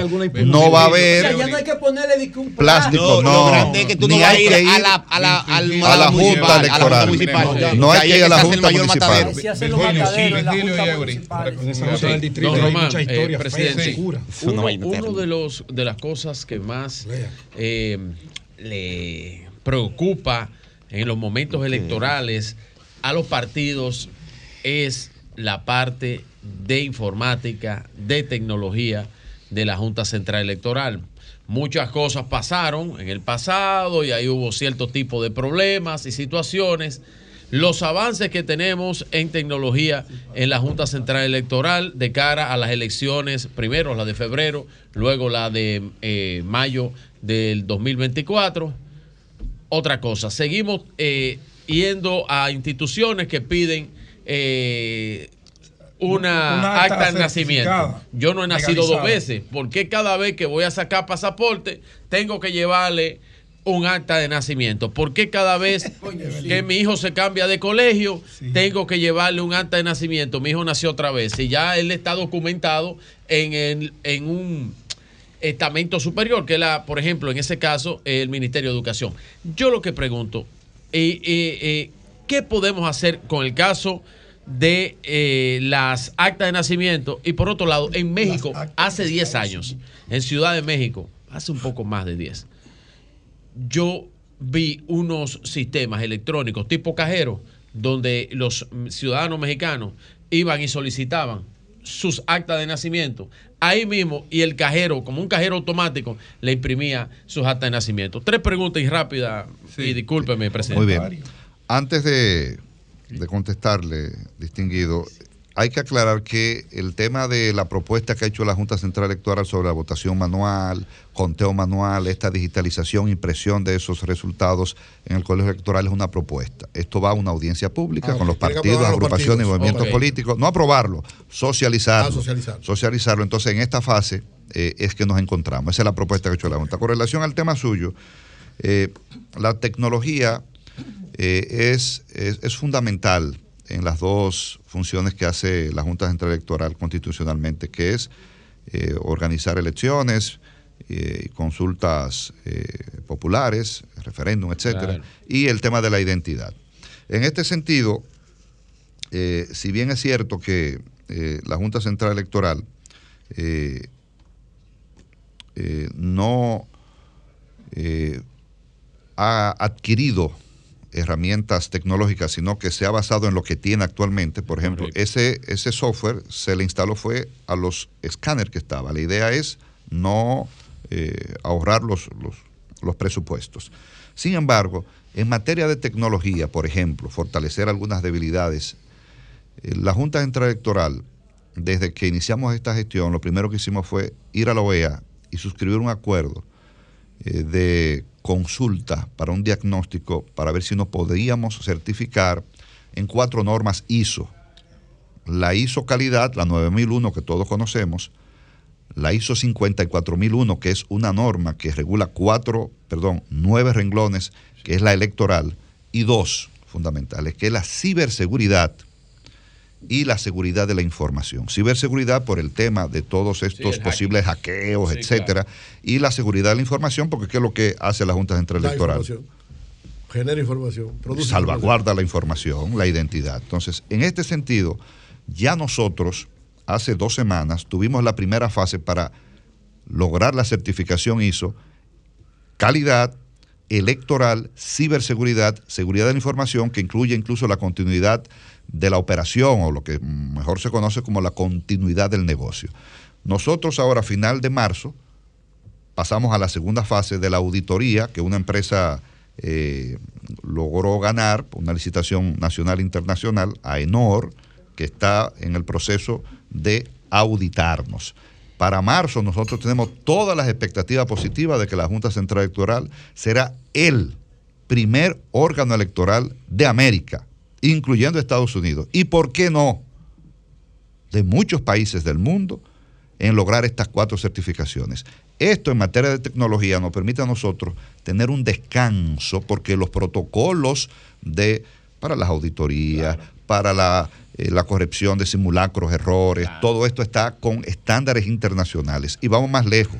Por ejemplo, nosotros, si bien es cierto que tenemos técnicos ahí, los mejores técnicos, incluso cuando usted va a Ecuador, nos requieren técnicos de nosotros desde el punto de vista informático. Sí, claro. En Honduras, las elecciones, nosotros hemos recibido no solo un reconocimiento, sino una resolución, el Consejo Nacional de Honduras le dio a la Junta Central Electoral por el apoyo tecnológico que le dio a las elecciones. a las elecciones. Fueron fundamentales los técnicos de la Junta Central Electoral. Ahora bien, Y ya tenemos varios años con ese sí, reconocimiento. sí, a sí, nivel eso, regional. esto, esto, eso eh, viene sí, desde hace eh, tiempo. así es. Sin embargo, ahí Pero voy- y ahí voy. Para ser justos y honestos y objetivos, aquí se suspendieron unas elecciones por un por un bache tecnológico. Pero, pero para concluir la, la idea ahí, Eso eh, es. es que, por ejemplo, para esta consulta que estamos Eso haciendo, pasó en el pasado.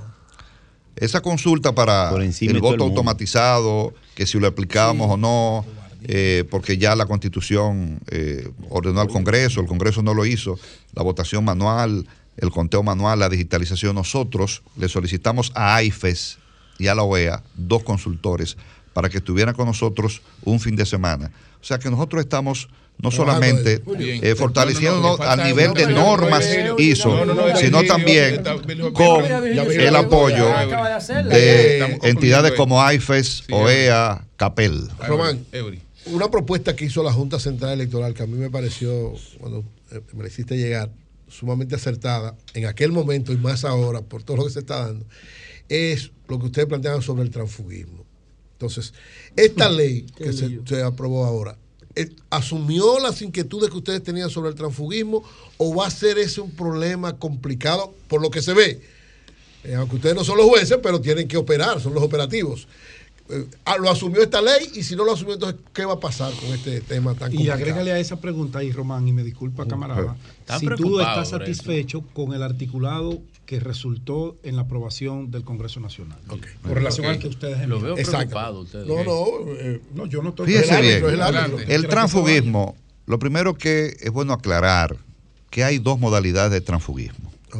El transfugismo electoral y el transfugismo postelectoral. Correcto. ¿Cuál es el transfugismo electoral? Que es el de los dos el menos malo. El electoral es aquel precandidato o precandidata que en medio del proceso de la Pierde. precampaña no solamente que pierde, sino que en medio del proceso eh, se pasa a un partido político o gana la candidatura y se pasa a otro partido político. Y también cuando ya tú eres candidato, que obtienes la candidatura y luego te pasa. Por eso van como ligados. Van mezcladas ambas cosas. Ahora bien, tú no eres el ganador, tú no eres, tú no tienes el cargo de elección el de, de representación. No quiero mencionar ningún cargo Claro. porque no, no, el que sea, el puede- que el sea. que sea. Claro, claro. Entonces, es previo a ser elegido en el cargo. Exactamente. Entonces, ese transfugismo, por ejemplo, ¿qué es lo que dice? No hay una sanción desde el punto de vista eh, más que sea administrativa de que no te acepto tu candidatura. Por ejemplo, el artículo 140 de la ley 2023 de, De la la de actual, ahora. en materia de candidaturas, prohíbe el transfugismo cuando tú eres candidato y quieres pasar a otro partido. Ahora bien, presidente, ahí Ya como eso no viola la constitución en el derecho A elegir y ser fundamental de elegido. asociación. Fíjese de bien, reunión. ¿qué ocurre? Yo aquí tengo que tener eh, el traje bien puesto. Si es el traje de ex presidente del Tribunal Superior Electoral o es el traje de la Junta Central Electoral. ¿Por qué? Porque yo emití en mi condición de presidente junto a los jueces titulares de ese entonces una decisión donde le voy a decir el principio constitucional que basó nuestra decisión, porque eso está, donde la constitución no distingue, nadie puede distinguir, donde la constitución no manda una reserva de ley o para que la regule la ley, entonces nadie puede estar. Adicionando nada. Entonces, esa fue una base eh, jurídica para tomar una decisión En que va en la línea de su pregunta. Pero ya dejemos que, quiera, como Junta Central Electoral, nosotros lo que vamos a aplicar esta ley. Ahora, el otro transfugismo, la Junta Central Electoral, en nuestra propuesta sí establecimos que eh, hubiese una sanción de no aceptar la candidatura o la precandidatura, pero en el caso de la precandidatura eso se quedó en la ley de partidos, agrupaciones y movimientos políticos que no fue eh, abordada en el Congreso Nacional. Ahora bien, con el transfugismo postelectoral, que es cuando ya usted tiene su su, Irse su con el curul. santo y la limosna. Entonces, la Ya Junta gané. Central Electoral. con otro partido con el- con el cargo. La Junta Eh, Central Electoral en su el propuesta. trabajo y el dinero a un partido, porque un trabajo, un No, partido tiene- no dan dinero para No, no, no, sí, no, para, ganar, no, para, no, para ganar una alcaldía hay que ¿Qué es ganar lo que unos ganan? cuartos. 50 Hay que unos cuartos. ¿Qué va a pasar? Me llama la vaina, llama tiene la que pagar. atención. ¿Sabe qué va a pasar La según la nueva ley, ¿qué va a pasar? Me llama la atención la preocupación el que demandan un ahora sobre el transfugismo. A ti, que estaba me pegado llama- Reinaldo. Todo el mundo Ve a aquí en la ver si se lo dieron a los otros. Claro. ¿Qué va a pasar? Escúchelo, presidente, sí, me llama la millón por tres, atención. a. Es ahorita dolido porque sabe lo que hay y lo que viene. La cuestión es que en la ley pasada y en la ley actual, el transfugismo electoral ha estado regulado de una manera u otra y ha sido regulado. Ahora, el transfugismo postelectoral no estuvo regulado ni está regulado. Ah, caramba. Y la Junta Central Electoral, Pero es que es porque simple. la Junta Central el Electoral entendió, no hizo propuesta en ese sentido, porque nuestra política como propuesta era que nada que tuviese que ver con temas constitucionales no lo iba a abordar. Vámonos con esta breve y terminamos. Mire, Una pregunta, no un análisis. va a comprar todo. Oigan esto, a ver si La delegación es- Yo dejé un proyecto en el Congreso que Mano se llama de Román. Banco de Sangre Electrónica. Eficiente, Suárez. Eh. No pasa una semana sin que nosotros tengamos llamada aquí de gente pidiendo sangre. Pero resulta que la sangre está aquí, en la cédula. Yo soy B negativo. Todo el mundo tiene un tipo de sangre. Si yo puedo hacer. ¿Tú eres B negativo? Ok, no, pero vamos a la pregunta, por lo favor. que yo La quiero pregunta saber que es lo tenemos que irnos. La Junta tiene la tipología sanguínea de todos los dominicanos que nacen. Porque eso se incluye en el registro civil. ¿Podría la Junta poner esa data a disposición del Centro Nacional de Sangre para nosotros tener un inventario de todos los tipos de sangre y saber cuando hay una escasez de sangre, poder hacer un llamamiento a donantes? Ahora mismo la sangre, la gente la, trans- la transporta en funda plástica y en vasos de fondo. Y vive pidiendo sangre. La pregunta. Pudiéramos tener la data de la Junta para poder hacer un inventario electrónico de sangre y evitar esas urgencias por emergencias médicas. Fíjese bien, el tema de la sangre, lo primero es que yo la tengo. Yo soy O positivo. Yo soy B negativo. La sangre es rarísima. Pero el tema de la sangre reviste aspectos constitucionales. ¿Cómo cuáles, por ejemplo? Sí. Este, y lo primero es que no todas las cédulas tienen porque es una facultad del ciudadano o de la ciudadana expresar. Y a veces dicen y ni siquiera saben qué sangre Sí, porque Salen del paso. entonces Salen del paso. estamos de acuerdo. La Junta Intelectoral puede válidamente, claro que sí, eh, pues un acuerdo, porque es un asunto, habría que ver los derechos Ministerio de Salud. eh, ¿Qué ocurre? Que hay algunas religiones eh, que, por ejemplo, prohíben el tema de la transfusión de sangre y son muy reservadas, porque es un derecho eh, que entra en conflicto con este dato. Entonces, la Junta Central Electoral por eso lo, lo tiene de manera facultativa. Estamos totalmente de acuerdo. Ya aquí estoy hablando como Román Jaques, Sí. de que y hay un proyecto interesantísimo que una eh, eh, comunicadora eh, que, que tiene una, una fundación en este sentido lleva esta Sí. campaña de, de que esté en la cédula. Eh, este, este tema creo que es muy sensible, pero hay un aspecto que hay que armonizar, que es ese derecho de- del ciudadano o la ciudadana de que su sangre esté o no reflejada en un documento eh, que puede en algún momento ser usado de manera eh, pública. Presidente, estamos dentro de los plazos, los partidos eh, han estado cumpliendo cabalmente todos los plazos que tenemos en esta etapa de preservación de, de- de candidatura, eh, plazos de alianzas. Sí, e- es importante eh, aclarar que aquí le traigo algunos, algunos plazos. Por ejemplo, el tema, lo primero es que lo primero que se, se concretiza son las, las reservas. Posteriormente, entonces, tienen que venir los mecanismos internos de selección de, de candidaturas, entiéndase, sea ¿Cuándo por primarias. La reserva hasta el día 2 de junio. 2 de junio. O sea, ya en eh, abril, en mayo ya los partidos deberían estar... Está trabajando en eso para que no le coja la Claro, fecha. para cuando tú vayas a la convención, Entonces, sabes por qué cantidad eh, de plaza va. La pre-campaña oficialmente eh, inicia el 2 de julio. 2 de julio. Julio.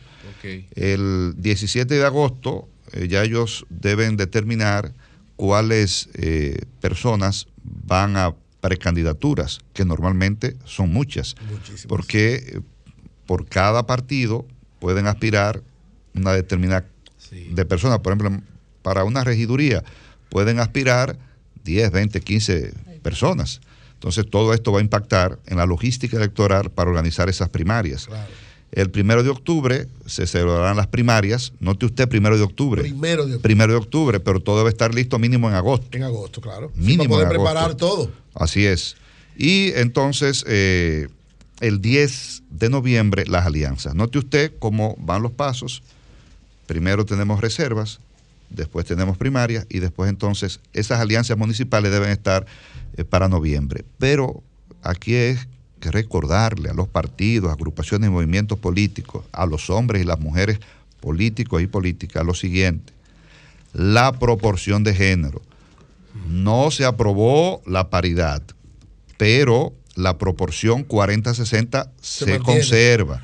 Y cuando usted vaya a tener en una boleta, digamos, 10 curules a regidores o 10 regidurías en una determinada Seis demarcación. Por, o seis mujeres y cuatro hombres, o cinco y cinco. chao, cinco y cinco. Ahora bien, cuando ustedes, cuando ustedes hagan esas Mínimo reservas, cuando ustedes llamen a primarias y cuando ustedes hagan esas alianzas, deben tomar en cuenta el sexo. Si yo hago reserva, debemos saber, como Junta Central Electoral, si esas reservas son hombres o mujeres. Porque ¿qué va a ocurrir? Lo que ocurrió en el 20, que usted se reservaba y no decía el sexo, y después entonces de esas 10 plazas que iban a, a competencia, resultaba que usted se había reservado 8 hombres Y dos mujeres. y dos mujeres Y en alianza, supongamos. Entonces, eh, dije 8 por decir un número, ¿verdad? La cuestión es que venía el tribunal o la misma junta que te va a decir, no, son 6 y 4 o 5 y 5, tiene que reducir. Entonces traía problemas políticos de derechos incluso de hombres que llevaban una campaña y gastos. No, que te retiran, tú ganas la Y nominación. esa Entonces- proporción te en la misma juego. demarcación. Eso Eh, es lío por demarcación. la sentencia no, del no Tribunal Constitucional es muy clara. Por demarcación. Primero fue una sentencia del TCE ratificada por el Tribunal Constitucional. Eso es vinculante a todos los poderes del Estado. La proporción de género 40-60 es por demarcación. Señores, Cargos gracias. plurinominales. Gracias al presidente de la Una Junta buena Electoral. Muy bien, la igualdad, Muy bien, la muchas la gracias. Muy bien, muy bien. Muchas gracias. Cambio y fuera.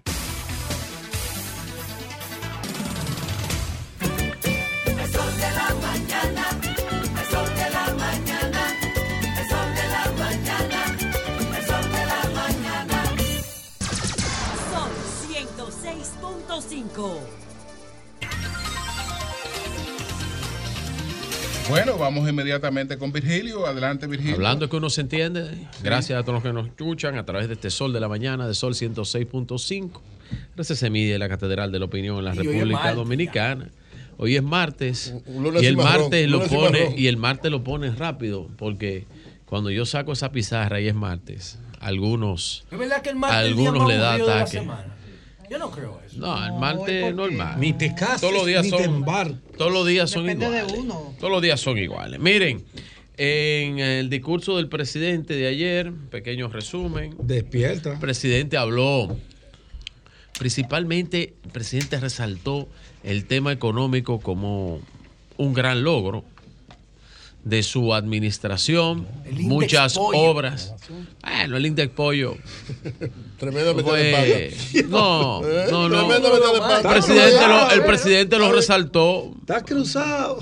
Se pero eso ahí. no, eso no es lo que a mí, a mí me llama la atención. Lo que pasa es que para traerlo por los pelos, cualquier persona pudiera decir, eh, el discurso duró casi tres horas, unas dos horas cuarenta minutos, y tuvo algunos puntos interesantes. El presidente resaltó el crecimiento de la República Dominicana por encima del crecimiento de América Latina y de la región y República Dominicana como un ente ejemplo en los temas eh, económicos y de crecimiento económico en los últimos años. El presidente a su vez habló y detalló que se estimaron más de 87 mil millones para amortiguar el alza de los productos de consumo masivo, para amortiguar el efecto de la guerra y la pospandemia así también para expandir los programas sociales, como son los programas de Supérate, entre otros, que resaltó la, la labor que ha hecho eh, Gloria Reyes al frente de, de Supérate.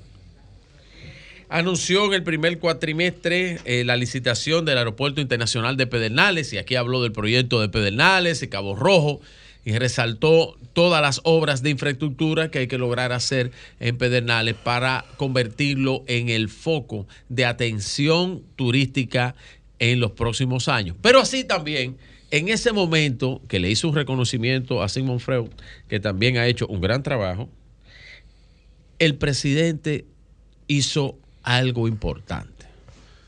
Ahí estaba, ahí estaba todos los empresarios de relevancia del sector turístico nacional. Y el presidente en ese momento, ante la asamblea, le dijo a los empresarios, ahí está Pedernales. Ese es el nuevo foco turístico de este país. Le dedicó a Pedernales en su discurso unos nueve minutos casi, calculé yo, viéndolo en retransmitido ayer. Y esa importancia que él le dedicó, más las obras como las detalló, representa con el empresariado del sector turístico ahí la importancia que va a tener Pedernales en los próximos años. Muy importante eso. Y atención a los inversionistas. Llegó el jefe, Antonio Payá. Hablando de inversionistas. Hablando de inversionistas, llegó el inversionista. El. El SAR de la radio de la República Dominicana. No, SAR no, por otro término. Eso es despectivo. ¿Por qué SAR es despectivo? El rey de la Este radio. compite. No es lo mismo. Los SAR no compiten, los El SAR. rey, el rey. Tienen todo eso por, influencia política. Él no se ofende por eso. Adelante, no que, es lo mismo. No, no, no. No, pero el sale es rey, él fue lo mismo. Sí, es lo Ah, mismo, sí, claro. el Sar es un rey. No, no, no, sí, claro. Es despect- No, no, no, es lo No, mismo, es lo mismo, es un rey. Es lo mismo. Es un rey. Destacó, destacó el presidente. Ok.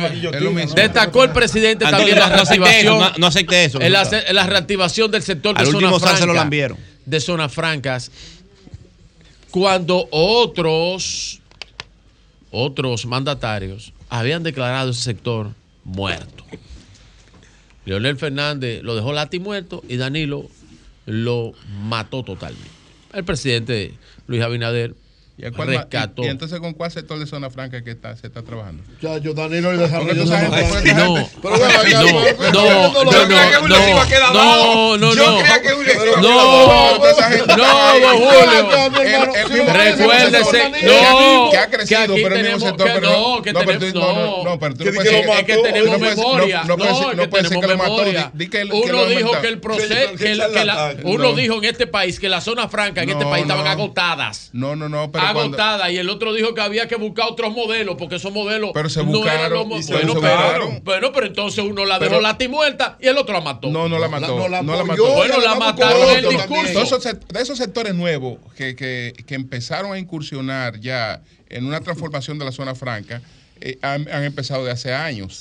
Y se han continuado en eso. Y tú no te, perdón, ¿tú no te acuerdas que Danilo fue el presidente que en un momento en que Zona Franca estaba en una situación complicada y difícil, Le dio recursos. dos mil pesos por cada empleo que había? ¿Tú no Claro, pero eso era orientado No, a no perder todos los empleos que habían ahí, pero no orientado al crecimiento Todo- de la zona franca y lo que representa para la economía de la. República. Dominicana. Este gobierno triunfó por Danilo Medina. Turismo. Punta Catalina y Zona Franca, las tres Danilo. Medina. Lo que no podemos. A la No, memoria selectiva. no, no, eh, tu candida- tu candidato y líder en medio dijo de la pandemia eso estaba agotado. se logró comenzar agotado, a fabricar insumos está el médicos internet. en la zona franca. Pero ahí está el internet. Ahí está el internet. Pueden buscarlo en el internet. Lo que dijeron, lo que dijeron esos actores con respecto a la zona franca. Pero bien. sigue a otro punto. A ver si Se ha avanzado No, no, mucho ahí, pero bien. pero se ha prestado atención. Pero bien. Pero encontró una plataforma. Claro. entre obras y que citaba el presidente toda la ejecución de sus obras y lo que viene y lo que está por venir. Promesa. Le digo a la oposición, no se desesperen. No se desesperen con las obras que faltan. Y no las llamen tanto a las obras, como algunos que citan, falta tal cosa, falta tal cosa. Cuando se inauguren las obras, no digan que es porque están en reelección, que la están inaugurando. Y que las obras le están dando en la madre porque están en reelección. Porque ahí están y se van a inaugurar. Tienen un calendario y un proceso. Ay, cuando empiece ese metro del 9 a los Alcarrizos, ¿eh? Y empiece ese teleférico. Ay, cuando se, eh, se terminen esos hospitales que están ahí. Ay, cuando inicie el transporte escolar. Ay, cuando Santiago, cuando Santiago tenga su monorriel. Ay, ¿qué va a pasar? ¿Qué dirán los vecinos? ¿Qué dirán? Como dice esa canción famosa de los merengueros. ¿Qué dirán los vecinos? ¿Qué dirán? ¿Qué va a decir la oposición? Pues ayer, Abel Martínez dijo que era un discurso negativo y reeleccionista. Resulta que viene a ser que los dos principales partidos de oposición contestaron eso. Hubo uno que contestó algo, pero yo realmente, por el tamaño, por lo no me voy a referir al PRD, me voy a referir a la FUPU y al, al PLD. ¿Y por qué tú te refieres a ellos y no al discurso del presidente? No, yo me estoy ya yo me referí al discurso del nada presidente. de qué yo lo que pasa es que le estoy dando ahora. No, no No, yo hice un resumen referirse. de los temas que yo creo Tú, importantes. Jonathan es consciente. No, no, porque yo me tengo que referir. Yo me refiero. Jonathan, como no estaba de acuerdo con ese discurso, vino con No, otro está bien, pero eso es Jonathan, eso es su problema. Eso es su problema. más el mío, el mío orientarlo por donde yo quiera. Ahora, lo que sí te puedo decir algo es a favor del discurso que estaba la población y la población que vio el discurso y cómo la población reconoció el discurso del presidente. Luis Abinader. Y entonces la oposición le dice que es negativo y que es reeleccionista. Darle el mote de reeleccionista al discurso, darle el mote de reeleccionista a ese discurso, le da un gran problema a la oposición. No lo analizaron. Porque usted está diciendo abiertamente que el presidente está trabajando para reelegirse. Ya usted eligió el escenario político que quería el oficialismo. Y él escogió a Leonel ayer ya como adversario. Él no escogió a Leonel, Sí. él simplemente hizo comparaciones de otros gobiernos y los gobiernos de él. No, Metió la hizo, pata con esa hizo- comparación. hizo comparaciones y bien por el presidente. que se compraba porque lo que pasa es que, el que en pre- el 2011 con lo el que pasa es que la oposición hay que ponerla en sus propios planos y había que ponerla en el plano no de tiempo eso. espacial de Leonel Fernández y de Danilo Medina. Duro, el ambiente empresarial que se vivió ahí, todos vimos que estuvimos ahí, los empresarios y cómo los empresarios se sienten con el presidente Luis Abinader. Es un termómetro importante. ¿Cómo se siente el empresariado con el presidente Luis Abinader? ¿Cómo se siente el empresariado? ¿Cómo se sienten los sectores de poder? ¿Cómo se siente el, el sector turístico de este país? ¿Cómo ustedes creen que se siente el sector turístico de este país? ¿Cómo ustedes creen que se siente el sector de construcción de este país? ¿Cómo ustedes creen que se sienten los industriales de este país? Estamos golpeados. ¿Cómo ustedes creen que se sienten los inversionistas que están trayendo su dinero a este país? Si ustedes le preguntan, hagan un análisis al empresariado dominicano. Miren al empresariado y cómo el empresariado se expresa con respecto a la gestión del presidente Luis Abinader. Y eso le va a dar un termómetro, un termómetro de lo que está pasando en la República Dominicana. Con ese análisis del empresariado, y ustedes se fijan que la oposición está sola, la oposición está sola, porque no hay empresarios. No hay empresarios aupándolos. Están solas, están viviendo, recogiendo limosnas. Algunos tienen que recogerla porque algunos se llevaron bastante los bolsillos. Pero los que no recogen limosnas, como aquella canción que no puede mencionar porque eso está prohibido. ¿Eh? Entonces, pregúntele a, los- a los inversionistas del sector turístico cómo se sienten con la gestión del presidente Luis Abinader. Los que fomentan el movimiento de la economía, pregúntele a los inversionistas, pregúntele a los industriales, pregúntele al sector construcción. Esos son los aparatos que mueven esta economía, esta economía que está por encima del promedio de Latinoamérica. Y eso te da el termómetro de qué y a dónde va el gobierno del presidente Luis Abinader. Con respecto y brevemente, después de terminado este breve análisis, para la oposición, con respecto a los alcaldes que están viniendo, tienen que reconocerme algún día que yo fui que lo dije en este país. Yo tengo seis meses diciendo eso. Le, le llevaron la mano derecha a Bauta Yo, y ahora yo, no sé. han dejado, han de- dejado al doctor. Bautista Roja sin operaciones, cerrado por falta de personal. No, no, por falta de Ah, personal. por no, falta de personal. Pero le han dado un golpe, le han dado un golpe. Un golpe, le han quitado, ¿Qué le han quitado, un- él? ¿A quién fue que se le fue el lado derecho. No, no, se Se le fue el lado derecho. Pues miren, pues ese solamente tengo que decir una sola cosa. Te voy a responder. Dos obras. Ven, te voy a responder Le- a Pedro. Pedro. Pedro, te voy a responder. Oye, te voy a responder. ¡Venga, gente! ¡Venga, pueblo! Bueno, gracias. Entonces, gracias. entonces, Bueno, el doctor, el doctor Amaury García está por aquí para hacernos una invitación. Doctor, adelante. Bueno, buenos días eh, eh, eh, a todo a todo el elenco de Sol de la Mañana. el doctor. Y el y Ay, doctor. en el día de hoy nosotros ¿Usted tenemos está contento la- con el discurso? Dice Amaury que todos los sectores, digo, di- dice Virgilio, que todos los sectores están contentos están con el discurso. Usted está de fiesta. Salud es el- lo más débil de todo el de todo el discurso del presidente. Ay, diablo. Por encima, por encima de seguridad. Bueno, no se refirió. No, no, seguridad, eh, seguridad social, si es a lo que tú te refieres. No, seguridad. Pero, segu- pública. de, se- seguridad pública. pero de seguridad social no se refirió siquiera. Dijo que ha bajado la delincuencia, dijo. Bueno, pero yo vine aquí fue a hablar. Pedro dijo Ah, que ha pero, bajado- pero- pero salud, adelante. pero salud, salud es lo más débil del discurso del presidente Abinader. Lamentable el caso. Bueno, como es una costumbre, eh, RCC Media se compromete con la Sociedad Médico Dental Dominicana de Nueva York cada año en promover esta jornada humanitaria que hacemos dos veces por año y justamente la Sociedad Médico Dental Dominicana encabezada por el doctor Juan Tapia Mendoza, nuestro pediatra de, de Nueva para York. el doctor Tapia Mendoza. Eh, Claro. Orgullo dominicano. Así mismo, vamos a darle un aplauso al doctor Juan, Doctor Tapia. Juan Tapia Mendoza. Muy duro. Fuera de liga, Tapia. mi hermano. Así mismo Muy es. duro. Pediatra. Este, este año tendremos eh, la primera jornada en Bonao.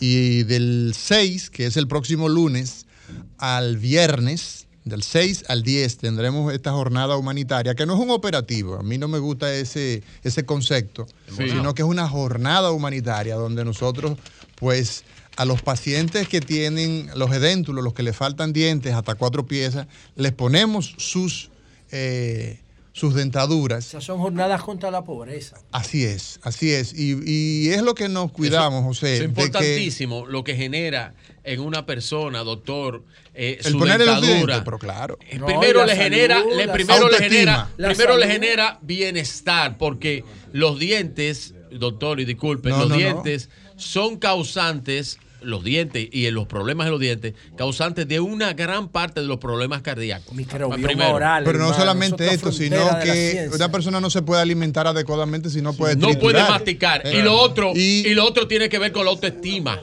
Entonces, de las personas. Mira, ya no están, ya, ya nos están ofreciendo una promo, o sea que es una realidad, una promoción para esta semana. Entonces, ¿qué tendremos en ese gran, en esa gran jornada? Bueno, lo de siempre eh, ligado a la oftalmología, cirugía oftalmológica. Les obsequiamos por razones de que no tenemos la forma de que a cada paciente ponerle el tipo de lente que, pero sí le obsequiamos su- sus monturas eh, totalmente gratis, la cirugía totalmente gratis, cirugía general, las hernias umbilicales, las colecistectomías, o sea, la extracción de vesícula, lo relativo a- a odontología, desde la profilaxis, las extracciones dentarias y las prótesis totalmente gratis. La parte de medicina general y de medicina, eh, digamos, eh, interna, pues Sí. hacemos una jornada bastante amplia. Venimos con más de 100 profesionales de la salud, entre médicos y odontólogos. Y esto será en dos lugares. El polideportivo ¿De dónde, doctor? de, de Bonao. De Estamos Bonao, hablando de de, Bonao. Noel. Exacto. Sí. El polideportivo Andrés Osiris Tejeda es la parte odontológica y la parte eh, de quirúrgica será en el hospital Pedro Marchena. O sea ¿Qué que debe hacer el interesado? acercarse a la dirección si es para cirugía. Si es ya para la parte odontológica, pues a partir del lunes. ¿A cuál dirección se acerca? A la dirección del, del hospital, del, del hospital Pedro E. Marchena. O el doctor Tapia. El doctor Tapia va a estar en eso. Sí, sí, todo, todo el equipo completo. Para los otros servicios se presenta ya. Próximo lunes, próximo lunes 6 hasta el viernes. Atención Bueno, a eso, señores, atención al pues senador de Monseñor Noel, el Torito. Y lo hemos llamado, Acosta. lo hemos llamado. Héctor Acosta, vamos a nuestro llamarlo. amigo, lo hemos llamado. Vamos a llamarlo. Estoy esperando llamarlo. que me responda. No, no, Héctor, Héctor, hermano, pero- yo estoy diciendo que yo lo he llamado. Doctor. resuelve. Temprano llámame. que él venía de una fiesta. Para que te junte con el doctor. Ah, Aprovecha, aprovecha, Gracias, a Juan Temito Clemontá que nos dio su libro doctor. En Victoria, la escalada electoral del PLD. Tremendo eso, libro. es, eso es un eslogan eh, que leer. religioso Sí. de, de los... En Victoria, estamos en Victoria. Está en Victoria El. PLD está en Victoria. No, pero en Victoria electoral, me Señores, imagino que él gracias, gracias, Gracias, Temo. cacarón ya. Gracias, Temo. Cacarón, el Bueno, partido pues más fuerte que tiene este país. Señores, gracias, gracias. Hugo Eh, Vera, eso vehículo de la radio. Cambio.